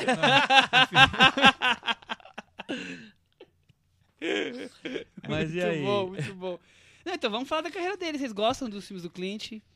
Olha, eu tive a sorte de ter visto. O primeiro filme do, do Clint que eu vi no cinema foi Os Imperdoáveis. Também foi o meu primeiro. Então foi uma grande sorte, né? Porque, imagina, não faço a menor filme que eu ideia acho qual foi o primeiro que eu maravilhoso. vi no cinema. É, e eu lembro que eu vi com. é, enf- Enfim, foi. Logo. Tava, tava todo o burburinho do Oscar e a sessão foi, foi até bem marcante por isso. Todo mundo tava muito no clima do filme e era um filme que fugia um pouco do que se esperava na época, do que se via. Até falaram que, era um- que seria um retorno do, do Faroeste, né? depois Foi um pequeno retorno, na verdade, né? Teve, ah, teve uma, é porque não teve tantos bons assim nesse retorno, mas teve um retornozinho. Teve até quatro mulheres e um destino. Que maravilha, Foi, né, né? Maravilha. Mas eu queria, eu queria puxar, pra não ficar falando de todos os filmes da carreira que são muito longos. O- o- Muito longos, não. Muito longo a carreira, né? os filmes dele não são do Davi Dias. É. São 35 filmes, são longas, como o Thiago comentou. A carreira dele começa bem determinada no que ele fazia como ator, não?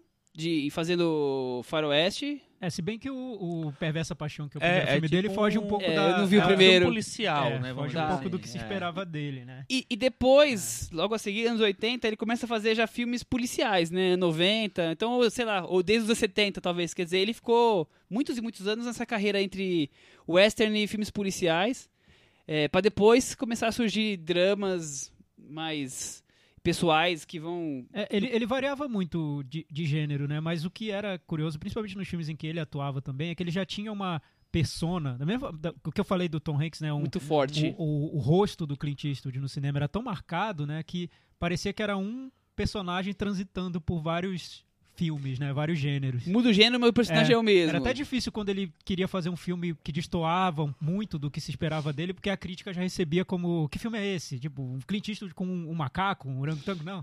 É, Clint Eastwood numa, numa história um pouco mais sensível? Não. É, Doido para amar, não é louco para amar, doido para amar, louco É. para brigar, então assim. isso provocava alguns ruídos, porque era tão marcado quem era o Clint Eastwood, assim, a imagem dele no cinema, que até ele brincava um pouco com isso. Por exemplo, quando ele fez Gran Torino, muito depois, falaram que seria o Dirty Harry mais velho, porque uso, é, é muito marcante o que ele representa visualmente pro, em Como Hollywood, ator, né? como assim, ator. é. Né? Então, mas o que é curioso, que eu acho, é que apesar de ter toda essa, essa marca do, do Cavaleiro Solitário, o Cowboy, o Indomável e tal, a relação dele com os estúdios foi sempre muito tranquila, muito tranquila, de um jeito impressionante. Assim, ele mantém uma relação com a Warner que vem desde os anos 70 e se mantém até hoje. Ele entrega filmes dentro do prazo, baratos, eficientes, que dão dinheiro e dão prestígio. E quando não dão dinheiro, ele tinha até uma frase que ele falava: Olha, não garanto que, que o filme vai dar dinheiro, mas pelo menos vai ser um filme que vocês vão se orgulhar de colocar o logo da Warner no começo. Então era o que ele garantia, porque ele sempre foi um diretor muito eficiente, muito tranquilo. Ele nunca teve problema no set, como, sei lá, o Scorsese teve, ou o Coppola, de querer fazer um filme super ambicioso e dar errado, e ter, ter que cortar o filme, ter que exibir. Enfim, não. Sempre foi muito eficiente. E isso eu acho que aparece nos filmes dele, até por ele querer mostrar personagens que fazem o trabalho de um jeito correto eficiente, ele faz isso também. Como o Sully, que seria um exemplo, né? É, é curioso uma história que eu ouvi falar, eu não sei que ano que foi, que ele, depois de alguns anos, ele quis lançar a distribuidora dele, a produtora dele, né? A mal passo. né? Exatamente. E falaram pra ele, não, você tá errado, isso é um mau passo. Aí ele foi lá e colocou o nome da- como mau passo. E tá aí até hoje. Mas é por causa disso? É. Sério? Eu ouvi falar que é. Mas mesmo Jesus. assim, com uma ligação com a Warner que é de total confiança. Tanto que a Warner permitiu que ele fizesse dois filmes praticamente simultâneos, o Carta de Iwo Jima e o Conquista da Honra, que é algo que poucos diretores conseguem fazer. A Warner foi lá, deu carta branca, ele fez e fez de um jeito super eficiente, conseguiu que, que, que O deu, né, resultado uma indicação ao Oscar e tudo, prestígio. Enfim, ele, ele consegue ainda aliar sucessos de Aí no, público. co- no Conquista da Honra ele fez uma, ele teve carta branca e no Conquista no Carta de Ojima ele teve carta preta e branca. Ah, aí, aí, Chico. Mas e ele aí- consegue ainda fazer sucessos que surpreendem até o próprio estúdio. Por exemplo, o, O Sniper American Sniper, foi. ninguém esperava que seria aquele sucesso. Foi o filme mais visto do, Do ano. ano. Acho que o filme mais as difícil do contas. Clint É. na vida, inclusive. Então, assim, de maior sucesso de bilheteria do ano. Então, ele é um diretor foi, que o- ainda... foi o número um Foi o ano? número um. Ele estreou muito no finzinho do ano, mas É conseguiu, com o resultado de bilheteria, ter se, tor- se tornar o Nossa, número um ele- eu, eu lembro que ele foi absurdamente Foi. estrondoso o sucesso. Mas enfim, eu- o que eu acho bem interessante na carreira do Clint é que ele, um, é, um pouquinho antes de virar diretor, ele realmente já era um astro. Ele tinha feito os filmes do Sérgio Leone, virou um astro do Faroeste. Né? Ele começou a fazer. é, enquanto ele estava começando a, a- virar diretor, ele começou a fazer os filmes do Dirty Harry, do. do é, Perseguidor os, os, Implacável. Os policiais dele, que é o, o- o- a, face, a face policial é a face É o western na, na cidade, né? é, basic- basicamente. É, eram as, as duas grandes né, forças da, da, da carreira dele. E aí ele tenta ser. Ele não precisa ser, se ele quisesse. Ele, ele, ele vai e faz uns filmes, começa a fazer uns filmes mais autorais, né? O Perversa Paixão é um filme bem interessante, assim, um filme pequeno e tal, mas assim, bem amarrado, bem bonitinho. E depois ele começa a fazer os westerns dele, que também ele tenta é, emprestar muito da bagagem que ele tinha recebido nos, nos, nos filmes que ele fez com outros diretores aí. E aí ele faz umas coisas mais autorais, ele faz o... Bird, por exemplo. É, não, eu falo dos westerns. Ah, tá. mas, enfim, aí depois. E depois ele passa para umas coisas mais radicais. O Bird realmente foi um filme que ninguém esperava, né? Um filme que ele... Mas você olhando pra carreira dele hoje como um todo, ela faz sentido? Assim, é, são todos os filmes que você fala assim, não, é isso, isso Eu acho que é o faz, Clint. eu acho que faz. O que você tem que ver é que o Clint é um, é um diretor que filma roteiros de outras pessoas, né?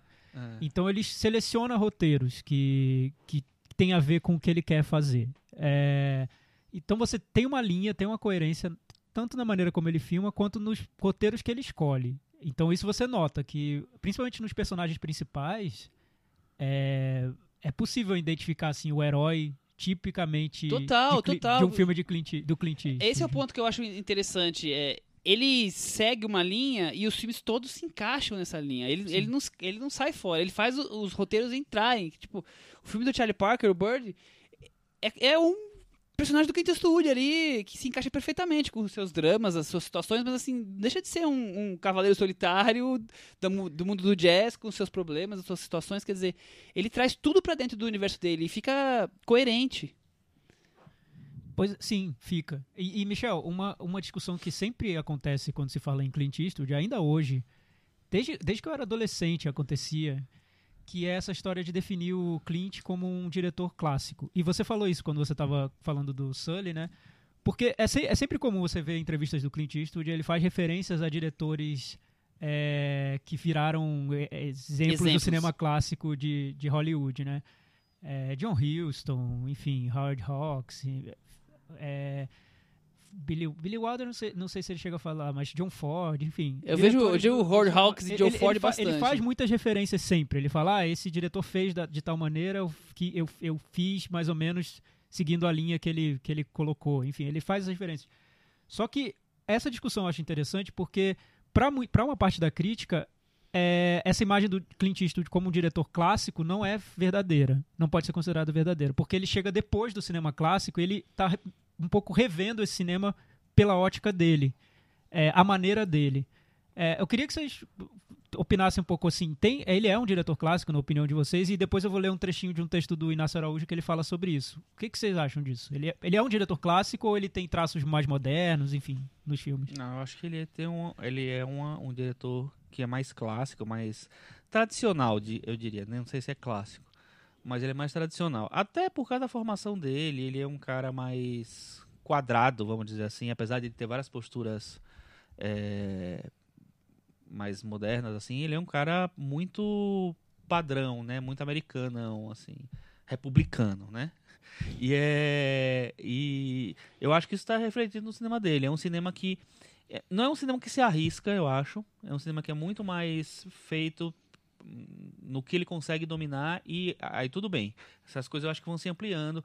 Você, você até falou assim que ele começa a fazer os dramas, os, os melodramas que são alguns dos filmes mais respeitados dele no final da carreira dele. Sim, final é, das- no- era onde eu ia chegar. é, Que depois dos agora. anos 2000, que a coisa, os 90 e pouco, que a coisa de pontos de Madison pra frente, que a coisa muda. Mas aí é o que eu acho. Eu acho que também é uma, uma, uma, uma fase de maturação da Total. carreira. De, Idade dele, É, não, eu- tudo. Eu, acho que, hum, com- mal comparando ou, ou comparando de uma maneira completamente diferente, foi o que aconteceu com o Pedro Almodóvar, com o David Cronenberg. Todo mundo teve uma evolução e vai fazendo uma coisa mais. Eu acho que, que ele sempre foi tradicional, é, só que eu acho que o, espectro, vamos dizer assim, vai aumentando, assim, o, a área da atuação Não, deles. É porque acho que quando falam do cineasta clássico, falam isso também sobre o Spielberg de hoje em dia, assim, dá a impressão um pouco de um di- diretor antiquado, assim, meio perdido no tempo, fazendo filmes velhos, né? É, e eu não então, consigo ver talvez ele seja o- isso. o neoclássico, então, Não, alguma é- coisa é- assim. É, eu o- sempre, é, não sei, ou, ou alguém que está revendo o clássico mais pro mundo de hoje, ou, ou até comentando o estilo clássico, enfim, é, É, é pra- diferente. Acho mim ele- relação à narrativa, Pra mim, né? ele modernizou o clássico. É, a- aquela narrativa é bem clássica, mas ele modernizou. Ele tá com as propostas de cinema parecidas com o que se faz hoje, mas com uma narrativa bem clássica, Eu bem não acho que é- contida. que ele modernizou. Eu- Eu acho que ele ampliou as, as questões que ele trata. Por exemplo, no se Sully, arrisca, vou, vou- um jogar um exemplo mais. então. No Sully, a maneira como ele trata o tempo, assim, indo e vindo, e aquele tempo que se mistura no pesadelo dele, no acidente como ocorreu, no acidente como poderia ter ocorrido. E isso é. Eu não vejo tanto, tanto isso como algo clássico, assim. Eu vejo até muito moderno. Sim, você sim, usar dúvida. o tempo como algo que está ali movendo aquele personagem dentro de um espaço muito curto de acontecimentos. Pode ser considerado algo mais moderno que clássico. Eu que não seja. sei, Thiago. Eu acho, eu acho que é uma coisa que já foi feita tantas vezes, sabe? É. Voltar aí na história várias vezes pra. Rashomon é isso, né? É, é mais, bem mais ousado, É, é, inclusive. Mas o Rashomon eu já não veria como o típico um cinema clássico. Não, né? não é Não, clássico. não é, pelo contrário, assim. pelo É, contrário. Eu é. acho que Rashomon é um exemplo de, de, de lidar com o tempo e com as perspectivas de uma maneira moderna. E é de Ah, sim. 1950. É mais entendeu? radical, né? É, eu acho que. Você não espera um filme radical do cliente. Por mais que tenha idas e vindas no tempo nesse filme, não é, não é radical. Uhum. Você- vo- ele tá relembrando, ele tá contando fatos, quer dizer, o tempo volta mesmo, quer dizer, ele não é radical a ponto de você falar, nossa, e tentar encaixar, ele não vai fazer um filme que as pontas vão, você vai montar o quebra-cabeça devagarzinho. Ali ele tá sendo estudado, investigado, por isso tem que contar o que aconteceu. acontece em, em- em quase todos ah, ah, os filmes da carreira dele. Você vê, Os Imperdoáveis é um cinema clássico, tradicional, mais tradicional. Menina de Ouro, totalmente tradicional. As pontes de Madison, o tempo vai e volta. É, São é. dois tempos acontecendo ao mesmo tempo. Mas, mas enfim, mas ah, não deixa de ser um grande melodrama americano. sim, sim, entendeu? sem dúvida. Eu acho que eu acho que talvez não, não sei exatamente a, a maneira que você vê a expressão Ah, clássica. a, a questão Mas o- científica aí, mas o Não, Thiago vou- vai ler o textinho trazer- não, agora. vou trazer- é um trechinho, é, é super o. Inácio falou. Ah. O que- então, o que, o que ele diz é que é o seguinte: o cinema, o, o título do, do texto dele é um cineasta quase clássico. É, e, o, e o que ele fala é que o Clint Eastwood ele retoma o código clássico, que o código clássico seria equilíbrio, simplicidade, despojamento, eficácia, primazia da história a ser narrada e dentro dela do herói. Tudo isso que a gente falou, a gente comentou tudo isso hoje aqui. Mas o Clint Eastwood não, retor não retorna ao mundo clássico, exceto para constatar seu desaparecimento, que faz os filmes se construírem na tensão entre o real e, e ideal, lenda, história, mundo material e ficção ou imaginação. Ou seja, é como se o mundo clássico já tivesse desaparecido nos filmes dele e voltasse como um fantasma. É isso basicamente o que ele diz no, no texto. Que, que também é- a gente pode identificar, né? Dentro de Sim, até filmes como os, Imperdoa o Imperdoa os Imperdoáveis e... Enfim, até no Sully também. Ou então é como pouco. se ele chegasse com o chicote pra botar ordem nas coisas, né? Tudo tá despirocando aí, vamos. É porque, eu não sei, talvez o que incomode muitos críticos é, é tratar o. como tratam o Clint como um diretor, às vezes, velho. Velho no estilo dele, entendeu? Tá, velho na tá. maneira de fazer cinema. E pra muitos esse cinema dele é moderno. Tem, um, tem É, então, elementos modernos, entendeu? Quando eu falo uma narrativa clássica, por exemplo, não quer dizer que é velha. É, tem di- diretores jovens que também usam a narrativa. Sim, claro. é, assim, James bem- Gray, por exemplo. Exatamente. Então, se você pensar, tem, não, não tá ligado com o velho, tá ligado com uma, uma forma tradicional de se narrar um filme. Ou uma obra audiovisual, que pode ser um curta, pode ser uma minissérie, que é bem tradicional, com começo, meio e fim, com personagens bem delineados e claros, que você não vai esperar grandes reviravoltas no final. Uma coisa que, que, que você acompanhe, sempre acompanhou a narrativa e não vai te surpreender. Mas mesmo assim que seja muito bem feito. Pode ter moderno no meio, não Muito eficiente, né? Exatamente. Vamos ao nosso top 5 do Clint? Vamos lá, Cris. Foi lá- fácil fazer? Difícil? Como Ah, foi é, foi- foi, porque eu. Eu acho que tem filmes deles que eu gosto bastante. E tem um- uma seara ali que eu acho filmes bons só. Eu não acho que ele tenha 10 filmes maravilhosos, assim, dos que eu vi. Eu vi, eu vi 20 e poucos, eu não vi todos ainda dele. Mas eu não acho que sejam maravilhosos, assim. Alguns existem, mas não a imensa maioria. Foi mais fácil fazer do que do Paul Verhoeven, por exemplo, na minha opinião. Chico. E aí, Chico? Ah, pra saber o quê? Se eu- Foi fácil? Se você Foi achou, difícil? como é que foi? Olha, eu, eu, eu não consegui rever os filmes. Eu, então fui pela minha, minha memória mesmo, assim. Eu fiquei surpreso em que, a memó- minha memória foi muito mais. é, encontrou muito mais felicidade na fase mais madura do Clint. Assim, no, apesar de eu gostar de vários filmes da, mais antigos, eu terminei não colocando nenhum deles no meu top 5. Mas foi, foi- acho que foi relativamente tranquilo, assim. Acho que as posições, talvez, eu pensando mais, Mudasse um pouquinho. Mas não, é, não são grandes coisas, não. Quer começar? Olha, eu, eu, eu prometi que ia ser só uma menção honrosa por. por Ó, que orgulho, né? vai manter. Eu não sei se eu vou manter. tá bom, ó, vamos, vai ser uma menção honrosa só. Do. Considerei quatro, vou deixar só um. E vai ser O Cavaleiro Solitário. Que eu acho que é um filme que ele pega realmente toda a bagagem dele, de western que ele tinha feito até ali, e joga tudo num personagem só. É, é tipo uma releitura do, dos Brutos Também Amam tal. Um filme bem é, justo. Não acho um grande filme, mas acho um belo filme. E é isso. É, eu considerei quatro, mas eu não vou falar quatro. Eu vou fazer o que o Chico fez e vou, vou escolher um pra Ah. falar. O, o Cavaleiro Solitário tava entre esses quatro. Então eu, já foi eu um, acho, ótimo. É, o Chico já falou nele. Eu acho que é um filme. Eu acho que ele foi incompreendido na época que ele foi lançado. Os incompreendidos. Os incompreendidos. É, mas então, vou falar de um filme que eu acho, tipo, obje objeto estranho de toda. Você, falamos como o Clint é um diretor eficiente, certinho, Tem uns objetos estranhos na na, carreira dele. na, na regra e tudo correto e tal. Mas esse filme eu vi no cinema e até hoje eu não consegui entender direito por que ele fez e só que eu gostei muito de ter visto, provocou esse impacto fulminante, só que eu não consigo entender ainda direito o que levou o Clint pro filme. E eu acho que é um projeto que deu erro, na verdade, mas um erro muito interessante, que é Meia-Noite no Jardim do Bem e do Mal. Sabia que você ia falar desse filme. Porque eu também considero ele um filme muito interessante, apesar de não gostar totalmente É, dele. pois é, eu acho uma falha, um ruído, um arranhão ali na, na carreira do Clint, mas muito, muito curioso o que ele quis fazer com esse filme. É, é de uma ambição que eu não vejo muito nos filmes dele. Assim, ele, falar em. É, é, virou moda falar em zona de conforto. Acho que ele tá. A zona de conforto ficou muito longe de- Abandonada. desse filme que ele quis fazer. É um filme saboroso assistir, né? Sim. Eu, também, eu não, também não acho um grande filme, mas ele é saboroso. Ele te dá prazer de ficar assistindo aquela história É lá. do- Louisiana, né? É. Eu acho que o, o Clint não entra bem na Louisiana. Ele caiu ali no pântano de eu Luzinha. acho, cara. Mas, mas, eu, mas é um filme realmente que ele tem, que ele tem uma, uma, uma magia assim, esquisita, né? Até porque talvez seja porque é na Louisiana mesmo. Tem aquela personagem maravilhosa da Lady Chablis. Inclusive, eu descobri que ela morreu esse ano ou ano passado.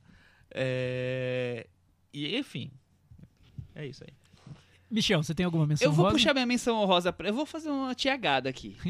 Eu vou puxar minha menção honrosa pra quinto lugar e vou falar já dela. E vou deixar o que seria o- entre o quarto e o quinto pra depois, que eu sei que vai estar na lista de vocês lá em cima. E aí deixa pra vocês Mas comentarem. então você mudou, tá, tu- você Eu tô- tro- desfigurou sua Eu tô divulgando o que eu desfigurei. Tá, você mudou tudo. Exatamente. Tá, qual é o quinto O lugar? meu, qui- então? meu quinto lugar que seria, seria a menção rosa, Menina de Ouro, que o, o Chico já falou bastante, o, o melodrama é, feminino de boxe do Clint Eastwood, que é, é puro Clint Eastwood dos anos 2000, hum, só que um pouco mais melodramático que o normal, e eu acho um belo filme. É um belo filme, realmente. Ganhou o Oscar de atriz, né? De filme e diretor. Também, é verdade. Foi uma surpresa, porque todo mundo achava que ia ser o, o Scorsese, né? No- com o Aviador. Que bom que não foi, né? Que Então, bom que não vamos foi. lá. Acho que É. o tempo mostrou que. Que bom, alívio. né? Mas vamos lá. Meu quinto lugar. Cadê? Meu quinto lugar é Cartas de Iwo Jima. Hum. Que eu acho que é um belo filme. Eu não gosto da Conquista da Honra. Eu acho, acho fraco, acho quadrado demais. Eu acho que o de Iwo Jima ele vai pra um outro lado. Ele faz realmente tipo o, o lado B do, do Conquista da Honra. E eu acho que ele acertou em tudo. Acertou até no preto e branco, acertou na, na escolha dos atores. O, o ator que faz o, o soldado japonês, que depois ele pa- aparece no filme do, do Albert Kiarostami lá, o, é o Kazi, eu, se não me engano. É, eu acho um ator fantástico, tem aquela cena da carta em si, né? Eu acho que é super bonita. Um belíssimo filme, eu gosto muito Nossa, eu dele. não gosto nada desse Eu filme. acho muito bom. É, não gosto. O A Conquista da Honra eu também não acho tão ruim, não. Mas é, eu fiquei com essa impressão de que um, um filme que ele encontrou enquanto estava fazendo outro, ele encontrou um filme que foi mais interessante pra ele. Eu vejo mais interesse dele no Cartas de Ojima, mais um, um entusiasmo pra fazer do que na Conquista da Honra. Eu acho que tem, a, tem assinatura o Cartas de É, acho que é o filme que ele encontrou. Eu não consigo comprar um filme que quer contar a história pro lado japonês com um americano contando. Você acha que já não consigo. seria. Pra mim é, é a visão americana do, do que seria o japonês e não a visão japonesa é a do que visão foi. americana. Eu não é o gosto, Clint não, Eastwood não, não ele desce. não tem- eu, eu gosto bastante. E ele dirigiu japonês, cara. Então, mais eu uma, achei, eu mais achei uma bem, razão. Eu achei bem curioso. E acho que mostra esse lado do Clint que muitas pessoas tentam não ver. Que as pessoas, muitos gostam de ver o- o Clint como ah, o republicano, ah, o- ele defendeu o Trump, enfim. Mas e aí? E o Cartas de Iwo Jima? É um filme que mostra um lado de- do temperamento dele, do, do da, da maneira como ele vê o outro, o estrangeiro, que talvez seja mais generosa do que muitas pessoas imaginam, né? E aí, seu quarto, Thiago? Quinto, quinto, lugar. aliás. Meu quinto lugar, o filme também vi no cinema e, e foi, foi uma sessão memorável, Um Mundo Perfeito, que é o filme que ele fez depois dos Imperdoáveis. Por isso que acho que muita gente ficou decepcionada, muitos críticos se decepcionaram porque estavam esperando uma obra-prima tão grandiosa, que, um resumo de carreira tão Mas importante quanto seja Imperdoáveis. uma obra-prima dele, inclusive. É, enfim, eu não acho que seja uma obra-prima, não. Eu entendo os fãs todos, enfim, fã é fã e tudo, mas eu acho que é um filme muito é, é tocante por, um- por outros motivos, assim, a maneira como ele mostra a relação daquele personagem do Kevin Costner com o menino e Mas- como, aqui, como um transfere pro outro o parte do, do temperamento nessa convivência ali. Eu, eu acho muito curioso acho co- muito como bom. ele pega um, um fora da lei, um bandido, e coloca dentro das características dos personagens dos, dos filmes do Clint. E, e mantém, sem esconder o lado negativo dele, mantém a aura mais intimista e, e de relacionamento pessoal que, que o Kevin Costner coloca no filme, na relação com o garoto, é claro. É, e até Ele- trazer o Kevin Costner, que, era, que na época era um astro Dança com o Lobo, tava Total, naquela né? fase, Era um né? cara super em alta, então já seria difícil você trazer o cara como um, um bandido, né, É. na verdade. Eu acho bem curioso essa forma que ele E eu consegue lembro de ter sido um filme muito prazeroso de, de ver, de assistir, assim, eu não senti como um filme pesado, ou que tivesse uma, uma ambição de querer ser, ai meu Deus, um clássico. Não, eu vi como um filme bem prazeroso e simples. Eu, gostei acho muito, O Mundo um Perfeito. filme lindo. Eu acho incrível esse filme. Acho muito bom. Fiquei extasiado. Vi no cinema também. E, e eu adoro o filme. Inclusive, eu, eu queria muito que aquele menino fizesse outro filme, que eu adorei ele. Nunca fez mais filme. nada? Não sei, eu acho que não. É, TJ Lauter, nunca, nunca O esqueci. que aconteceu com o TJ Lauter? Vamos Se perdeu no pra IMDb. drogas? Procura. Não. E outra coisa que eu acho esse filme que Fez é, um- TV, é um dos, é um dos filmes mais cifrados do, do Clint, menos óbvios. Tem muita coisa que não tá sendo falada ali que, que você pode pescar, você pode interpretar. Ele, Mas ao mesmo tempo eu acho simples. eu não- Sim, é também simples, Tem é. essa simplicidade típica do- O- dos filmes dele. um bandido sequestra um garoto e cruza, cruza os Estados Unidos tentando salvar. Mas é eu isso. Não acho, eu não acho que o, o personagem seja tão diferente dos outros grandes personagens dele, não. Que eu acho que todos têm um pouquinho de um pé fora da lei, mesmo que não fossem exatamente isso. Enfim. Mas eu gosto muito também. Seu quarto lugar, Minha Michel? vez agora? É o quinto, né? Meu Quarto. quarto. Ah, é quarto agora. É... O meu quarto é um filme musical dele, das, das filmes dele que tem música, ele interpretando um músico, Honky Tonk Man, Hum, que a tem o última nome em português, A Última Canção. Nossa, eu pensei que você falaria Jersey Boys, que é um filme que eu gosto muito. Eu não incluí na minha música. Eu até tava aqui assustado, Você gente. gosta Michel muito? gostou. Eu, não gosto muito. Eu do acho muito bom. Mas eu acho ele ok. Eu acho super bem. gostoso o Honky Tonk Man. Eu nunca tinha visto, vi essa semana pra, pro nosso podcast. Eu vi faz muitos anos. não Foi a lembro. boa surpresa da semana, assim, dos filmes dele. Eu gostei bastante. O pessoal gosta, né? O pessoal gosta? Não Eu- sei. O Honky Tonk Man eu acho que é um dos favoritos do, da crítica brasileira. Mas não enfim, sabia. é, agora é o meu, É o seu quarto lugar, Chico. meu quarto lugar. As Pontes de Madison. Hum. Eu adoro esse filme. Eu achei um filme Esse era o meu filme que ficava em quarto, quinto ali. maravilhoso. Eu que eu acho quis segurar. ele, a- acho que ele tem uma delicadeza que eu não esperava que o Clint Eastwood tivesse. É, porque eu, assim, a gente vê filmes como é, o Gran Torino ou até o Menina de Ouro, assim, que são mais brutos, mais Clint, entendeu? E assim, no, no é, As Pontes de Madison, ele é, eu acho que ele consegue entender a, a alma da personagem assim de uma maneira que eu não esperava do Clint. Então, é engraçado que a primeira vez que eu vi, quando eu vi no cinema, eu achei ok, o filme nada demais. E aí depois eu vi quando ele foi lançado na videoteca Caras, que eu comprei. Perfeito bom. lugar pra É. lançar Ponte de, Ponte de Madison. né? Cara, na e aí eu videoteca achei Caras. incrível, eu achei, achei um filme delicadíssimo e um filme, sei lá, com um timing perfeito, assim.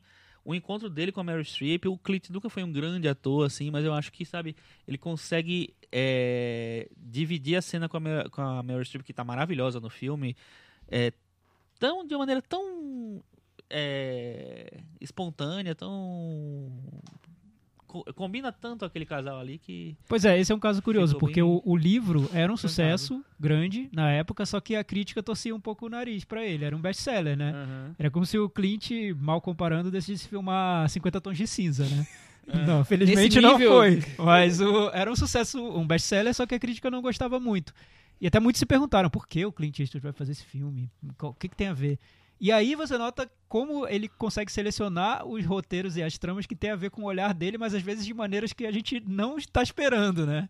E esse é um exemplo, acho que é o melhor exemplo da, da carreira dele. O filme mais surpreendente, assim, de, nossa, Clint Eastwood, Pontes de Madison. Mas é, um- é um, um drama romântico sem ser ultra romântico, né? Na coisa exacerbada, porque não, senão não seria um filme do Clint, né? Foi. Pelo personagem Ele soube do Clint, dosar né? esse, Exatamente. o que o, filme- o, que o, o Ele- livro ele tem de- dosa- de derramado. Mas eu acho ele, por exemplo, aqui eu um grande melodrama americano, assim, acho que ele, ele vai lá no Douglas Sirk, quase. Sim, mas é, é isso mesmo. Eu acho incrível. Só que sempre tem coisa contida, né? Quer dizer, ele, ele faz declarações de amor com uma carta, com Uhum. uma, uma- um, um espelho do, do carro. Vou Ele, assistir esse filme essa semana de novo. ele Vamos consegue lá. transformar Empresta pra dessa gente forma, o DVD né? da Videoteca Cara. Não tenho mais, Não? não é DVD, era VHS. Ah, tá. Não tenho mais. Esse foi o seu quarto lugar, as Pontes de Madison, que tá em Isso. que lugar Seria o meu quarto lugar que É, eu Seria o quarto lugar, pulei, que é é. 4,5, então. Eu achei que vocês iam colocar em É primeiro, tipo segundo, o Star por isso que eu Wars, pulei. é tipo o Rogue One do Michel, assim, tá entre o 3 e o... e o- Ah. Mais ou Tá, menos beleza. isso. É, o meu quarto lugar é Gran Torino, que é o filme que eu acho que é um filme que representa bem essa maturidade do, do Clint, retomando personagens, o- retomando essa imagem que se- a gente tem do Clint Eastwood e até fazendo pequenas mudanças nela, assim, meio que brincando com a imagem que ele criou, construiu dentro de Hollywood.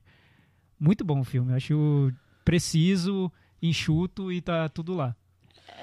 É o que você espera do personagem do. Se o Clint fosse um senhor Sim. desconhecido. Ele é um senhor hoje, né? Não, um senhor desconhecido que morasse numa casa aposentada, você esperava que ele fosse o Gran Torino, né? exatamente. Ah, não sei se, eu não sei se as pessoas. Eu fiquei bem chocado com aquele final do, do Ah, o final é muito forte, né? Porque eu imaginava ah, que ele ia seguir para uma para uma outra coisa e é assim é tão bonito que, o que ele faz o gesto do personagem é tão bonito eu lembro que eu assisti numa cabine aqui e eu fiquei encantado fiquei encantado Aquele final é maravilhoso. A música também que a ele música faz, é né? maravilhosa Mas é, é a É, coisa que é nós falamos do, do típico herói Clint Eastwood, né? É. Herói que não quer ser herói, mas na verdade é. É, não, não, mas aquele É final herói. é- E esse é até incrível. rejeita muito, né? Muito rabugento, né? Ai, Isso, gente, me exatamente. deixa aqui quieto. na Eu minha acho vida. que e- e- essa foi a sacada, assim. Eu acho que é, é é uma sacada, é uma coisa muito delicado, apesar de ser um filme bruto, né? Ele, o personagem brutérrimo, assim. Eu acho puta filme. Foi, era meu segundo lugar. Era não, é, né? Já foi, então, né? É. O terceiro colocado meu é Sniper Americano. Sério, Michel? Eu adoro Sniper Americano. Terceiro um, lugar? um dos melhores filmes Nossa, do ano passado, surpresa. eu acho. Eu, Eu acho não um baita filme. Adoro. Eu gosto do filme. Não, retrasado. eu gosto do filme, mas, Retrasado. mas eu não, tô- não sou fã mesmo, assim. Eu Nossa, eu gosto E eu muito. entendo, e eu acho muito interessante ele ter tomado o ponto de vista daquele personagem. Eu acho absurdas as críticas que se fizeram ao filme, como se fosse um filme de ultradireita. Não acho, Não acho que acho nem perderam um pouco. ponto totalmente, assim, é o, é o ponto de vista daquele personagem.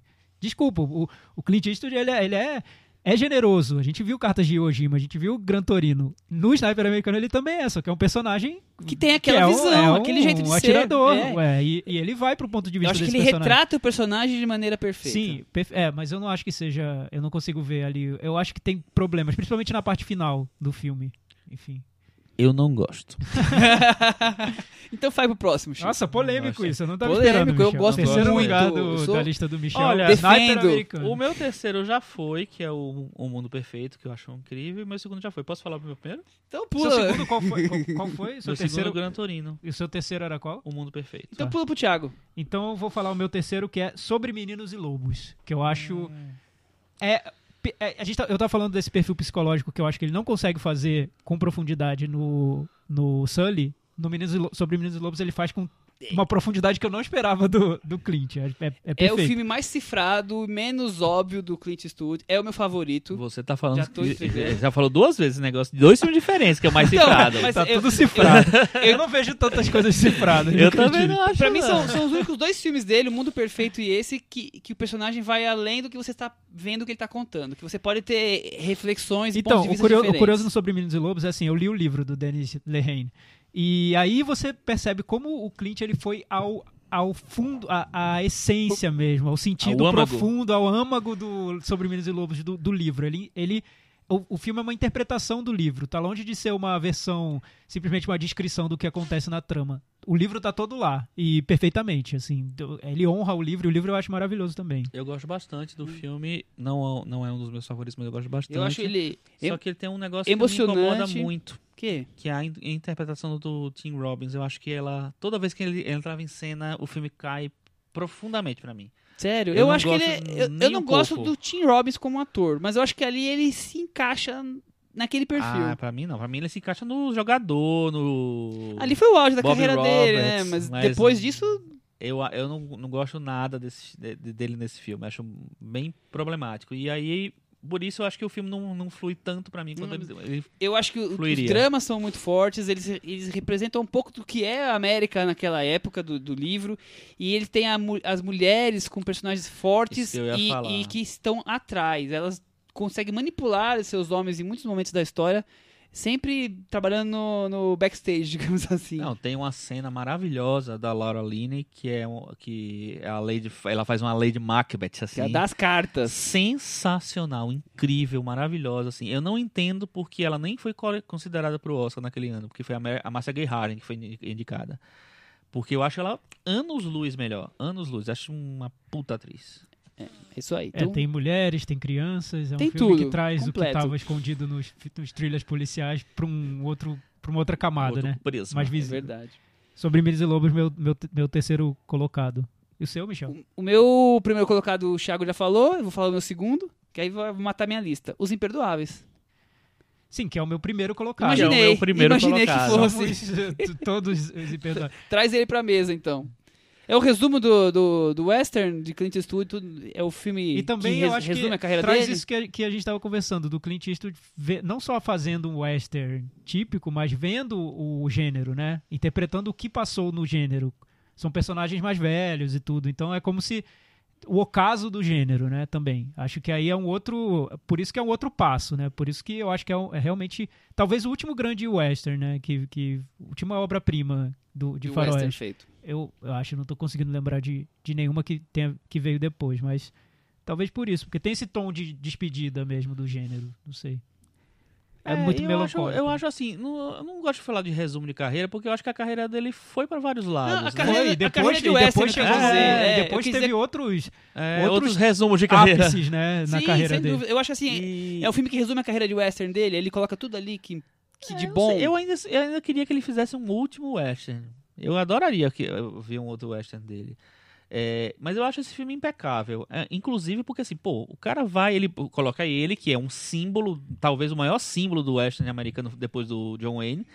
É, e dois atores incríveis, que é o o Morgan Freeman e o Gene Hackman. Então, essa coisa do Thiago pegar, eh, falou que pegar os atores já meio no ocaso da vida, as personagens, né? né, personagens velhos no western são mais raros assim né de- como protagonistas e eu é, a maneira como ele como ele constrói a partir disso o filme eu acho genial eu acho um filme im- impecável imperdoável Impecável e imperdoável. não, acho, acho maravilhoso mesmo. E é engraçado que eu. Você falou que você viu depois do Oscar, né? Foi. Eu também, foi. porque no Brasil ele estreou em 92 e eu comecei a ficar vendo o filme mesmo em 93. E aí ele voltou, porque ele ganhou o Oscar. Ele ganhou o Oscar e ele voltou pros cinemas. Aí eu eu assisti ele nessa Nessa época. já depois, assim, já com impacto. Já tava claro, era o filme que ganhou o Oscar, tal, não sei o que lá, mas ele é um filme realmente sensacional. Vocês sabiam que tem uma versão japonesa dos Imperdoáveis? Eu sabia. É, eu acho que Isso nunca vi. 2008, eu não assisti ainda também. É com aquele ator lá, o que faz o, o Último Samurai. Foi até indicado ao Oscar. Sim, ele. sim, não vou lembrar o nome dele o agora. dele. É, queria assistir essa versão também. Todo mundo já falou todos os, os nomes dos É, filmes? não, pra mim faltou, Faltou o um. segundo lugar, que é o Honky Tonk Man, a Tá. última canção, que eu acho um filme maravilhoso, que mostra esse lado mais sensível do Clint Eastwood, que também ninguém conhecia tanto naquela época. É, sobre os, os Imperdoáveis, a, a- é, é a obra-prima do, eu acho, a obra-prima do, do Clint Eastwood. Se bobear, ele também acha, apesar de que ele fala em entrevistas que ele considera o Joseph Wales, que a gente não, não comentou aqui, tão bom quanto os Imperdoáveis, só que ele acha que na época a crítica não gostava dele, por isso que ninguém reconheceu Conheceu. o filme. É, o, ro- o roteiro dos, dos Imperdoáveis ele já tinha guardado durante os anos 80 por, por, por muitos anos. Ele tá- era meio que uma carta da manga para quando ele estivesse numa fase ruim, que ele dizia.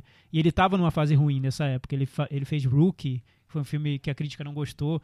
Muitas pessoas diziam que ele era o decadente, é o, o cowboy decadente tudo. E aí ele sacou essa cartada e fez o- os Imperdoáveis. Rookie com a nossa querida Sônia Braga. Nossa, é horrível esse filme. eu vi essa semana também, é horrível. Com a E, Sônia e o que, Braga. ele- e o que ele diz sobre fazer muitos filmes sempre, fazer um filme por ano e tudo, é que ele acha que o, o diretor que faz um filme por ano não, tem, não é tão cobrado quanto aquele que para alguns anos para fazer um projeto mais ambicioso. Porque ele acha que quando você para muito tempo para fazer um projeto ambicioso, tem essa cobrança de e agora? O que ele vai trazer? Quando você lança um filme por ano, o filme pode ser ruim e o próximo ele diz: não, não, então espere um pouco que daqui, eu já tô, já tô com dois outros projetos já saindo, o próximo vai ser melhor que esse que, que acabou de sair. Enfim, ele diz isso. Muito bom. Então vamos ver qual será o próximo depois de Sully, né? Já tá prometido Já tá no prometido, já. né? Já tá tem já tá dois. fazendo. prometidos. Tá fazendo É, dois. é. Ô, Vamos ter Fala Cris hoje? Vamos. E aí? Fala Cris, então, é sobre Clint É Eastwood? sobre Clint Eastwood? Acho que não. Não. Ah, acho que não, né? Acho que tá um pouco longe de Pontos de Madison, né? Um pouquinho longe só. Só um pouquinho, só virando ali a E de, e de Hugh Hudson também. E de Rio- Ah, é. Tá Mais no- perto. Tá mais pro centro dos Estados Unidos, né? Tá lá em Chicago. Que então- filme, Cris? Olha, é, pode entrar na lista dos Guilty Pleasures do ano, que o Chico Firman já tá aí angariando nomes, né? É Aham. um filme que passou no Festival de Sundance, que em inglês se chama South Side With You, mas em português, a gente falou de títulos semana passada, eu tenho uma crítica a fazer esse título, chama Michelle Obama, mas quando você lê o título, você lê Michelle Obama, então você fica achando que é uma biografia dela.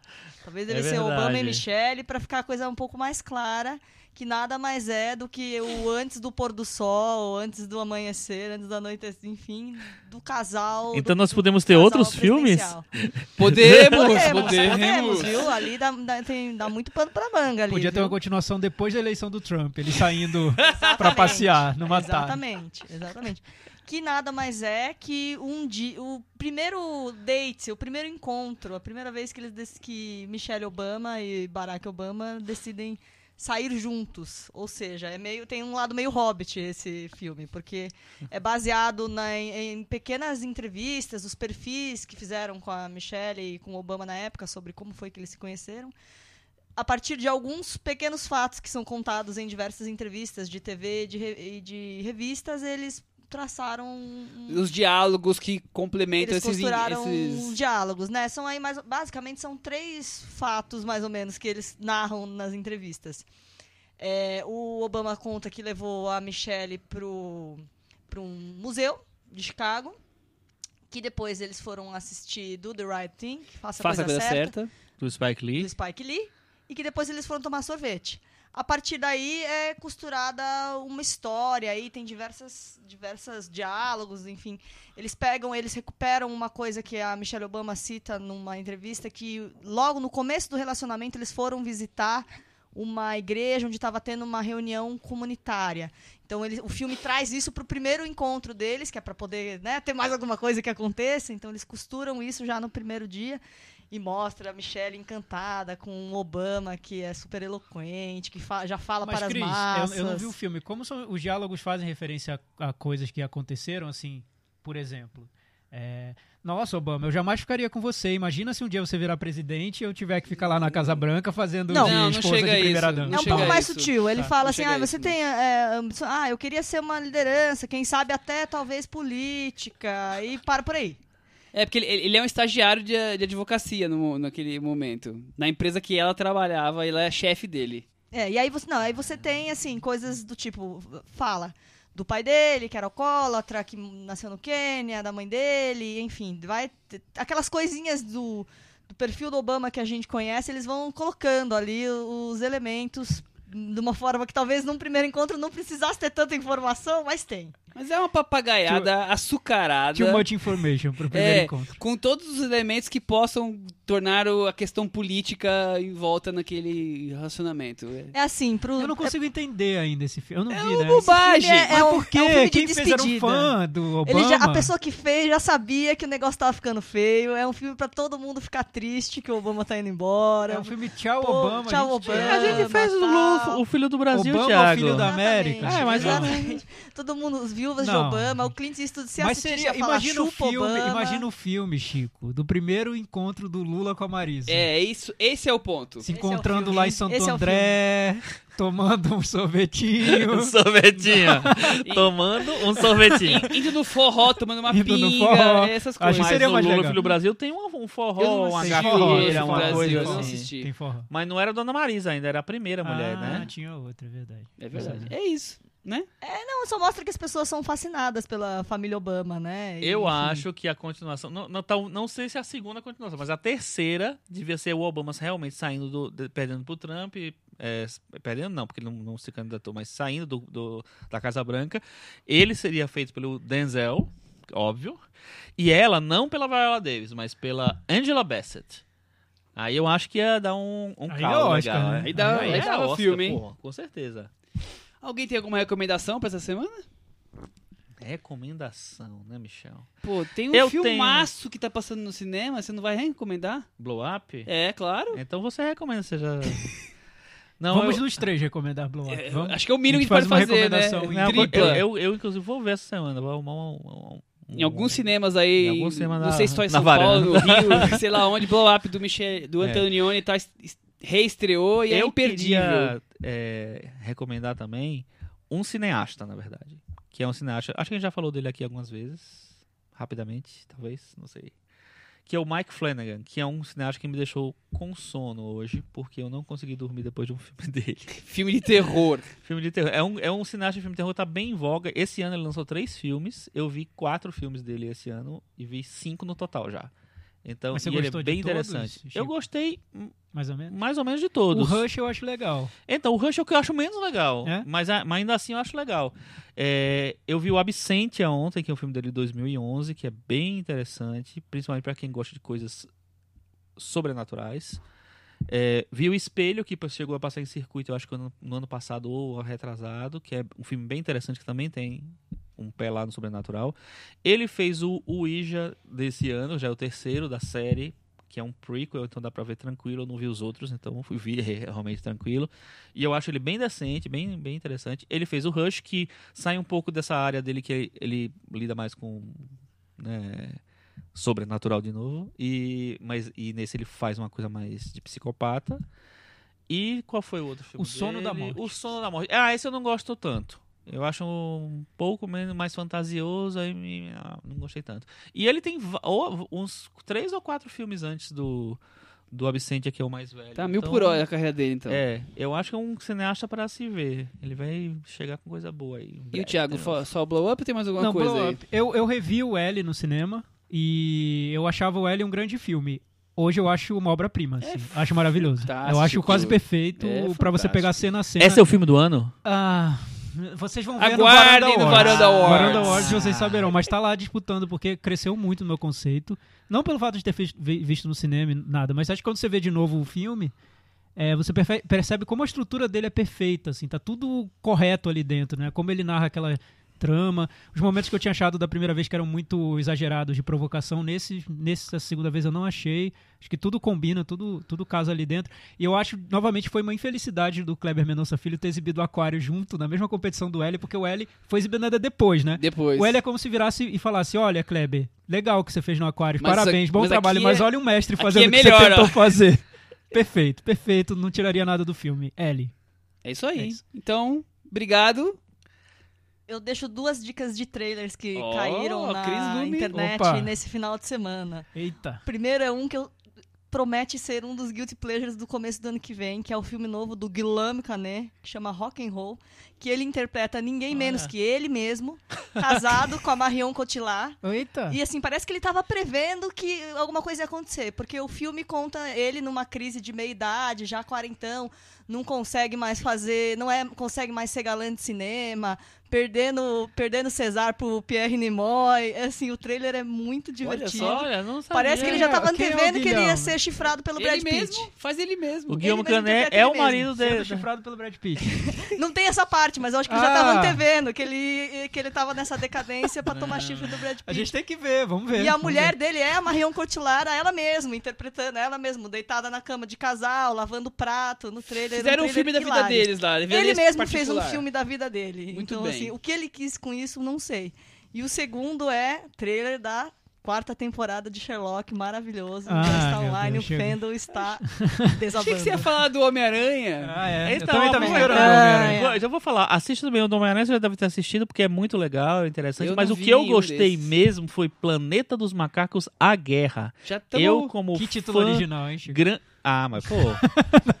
eu, como fanzaço do, do, do filme anterior, que é o, o Planeta dos Macacos... A, A origem? a- a- o-. Confronto. O confronto. Eu gosto, eu gosto Eu do acho confronto, incrível legal, o acho confronto, eu acho maravilhoso. Eu acho que ele caiu bem direitinho é, na época em que estava se falando de, de- dessa coisa étnica, racial e tal. E a guerra eu achei o trailer muito bom. Eu vi E o trailer do é, Homem-Aranha, assim. assim, eu não achei. É, vai ser divertido, mas aquela coisa que você esquece na semana seguinte. O né? herói da Tem vizinhança. mais Homem de Ferro do que o Homem-Aranha no trailer, né? Ah, é? Na, É, o na Homem verdade, de pra Ferro mim, tá lá. é o problema, É. né? É, e muito, muito mais é uma Homem de piada, né? Uma piada, Mas uma eu- comédia. mas Nada, é isso nada que é sério querem. no trailer inteiro. Lá vem um besterol americano versão É, Marvel. mas ele, é ele, isso. ele Não, sai, mas na, é sai na- ele sai na pancadaria um- com pessoas fantasiadas de, de, os De Vingadores. de os Vingadores. Os incríveis, Os o quê? incríveis. Olha co- olha como eu sou culto na Marvel. Sou um Marvete. Eu, mas eles queriam, fazer um filme mais fiel ao Homem-Aranha dos quadrinhos, que é mais brincalhão, mais não sei o que lá. E nada de melancolia. Tudo bem, então. Até semana que vem. Semana que vem tem Star Wars na varanda e outras Oh. coisas mais. E Tchau. em, e em breve tem Varanda Awards. Varanda Awards. aguardem. Guardem suas apostas pro Oscar, porque vocês não viram nada ainda. Tchau.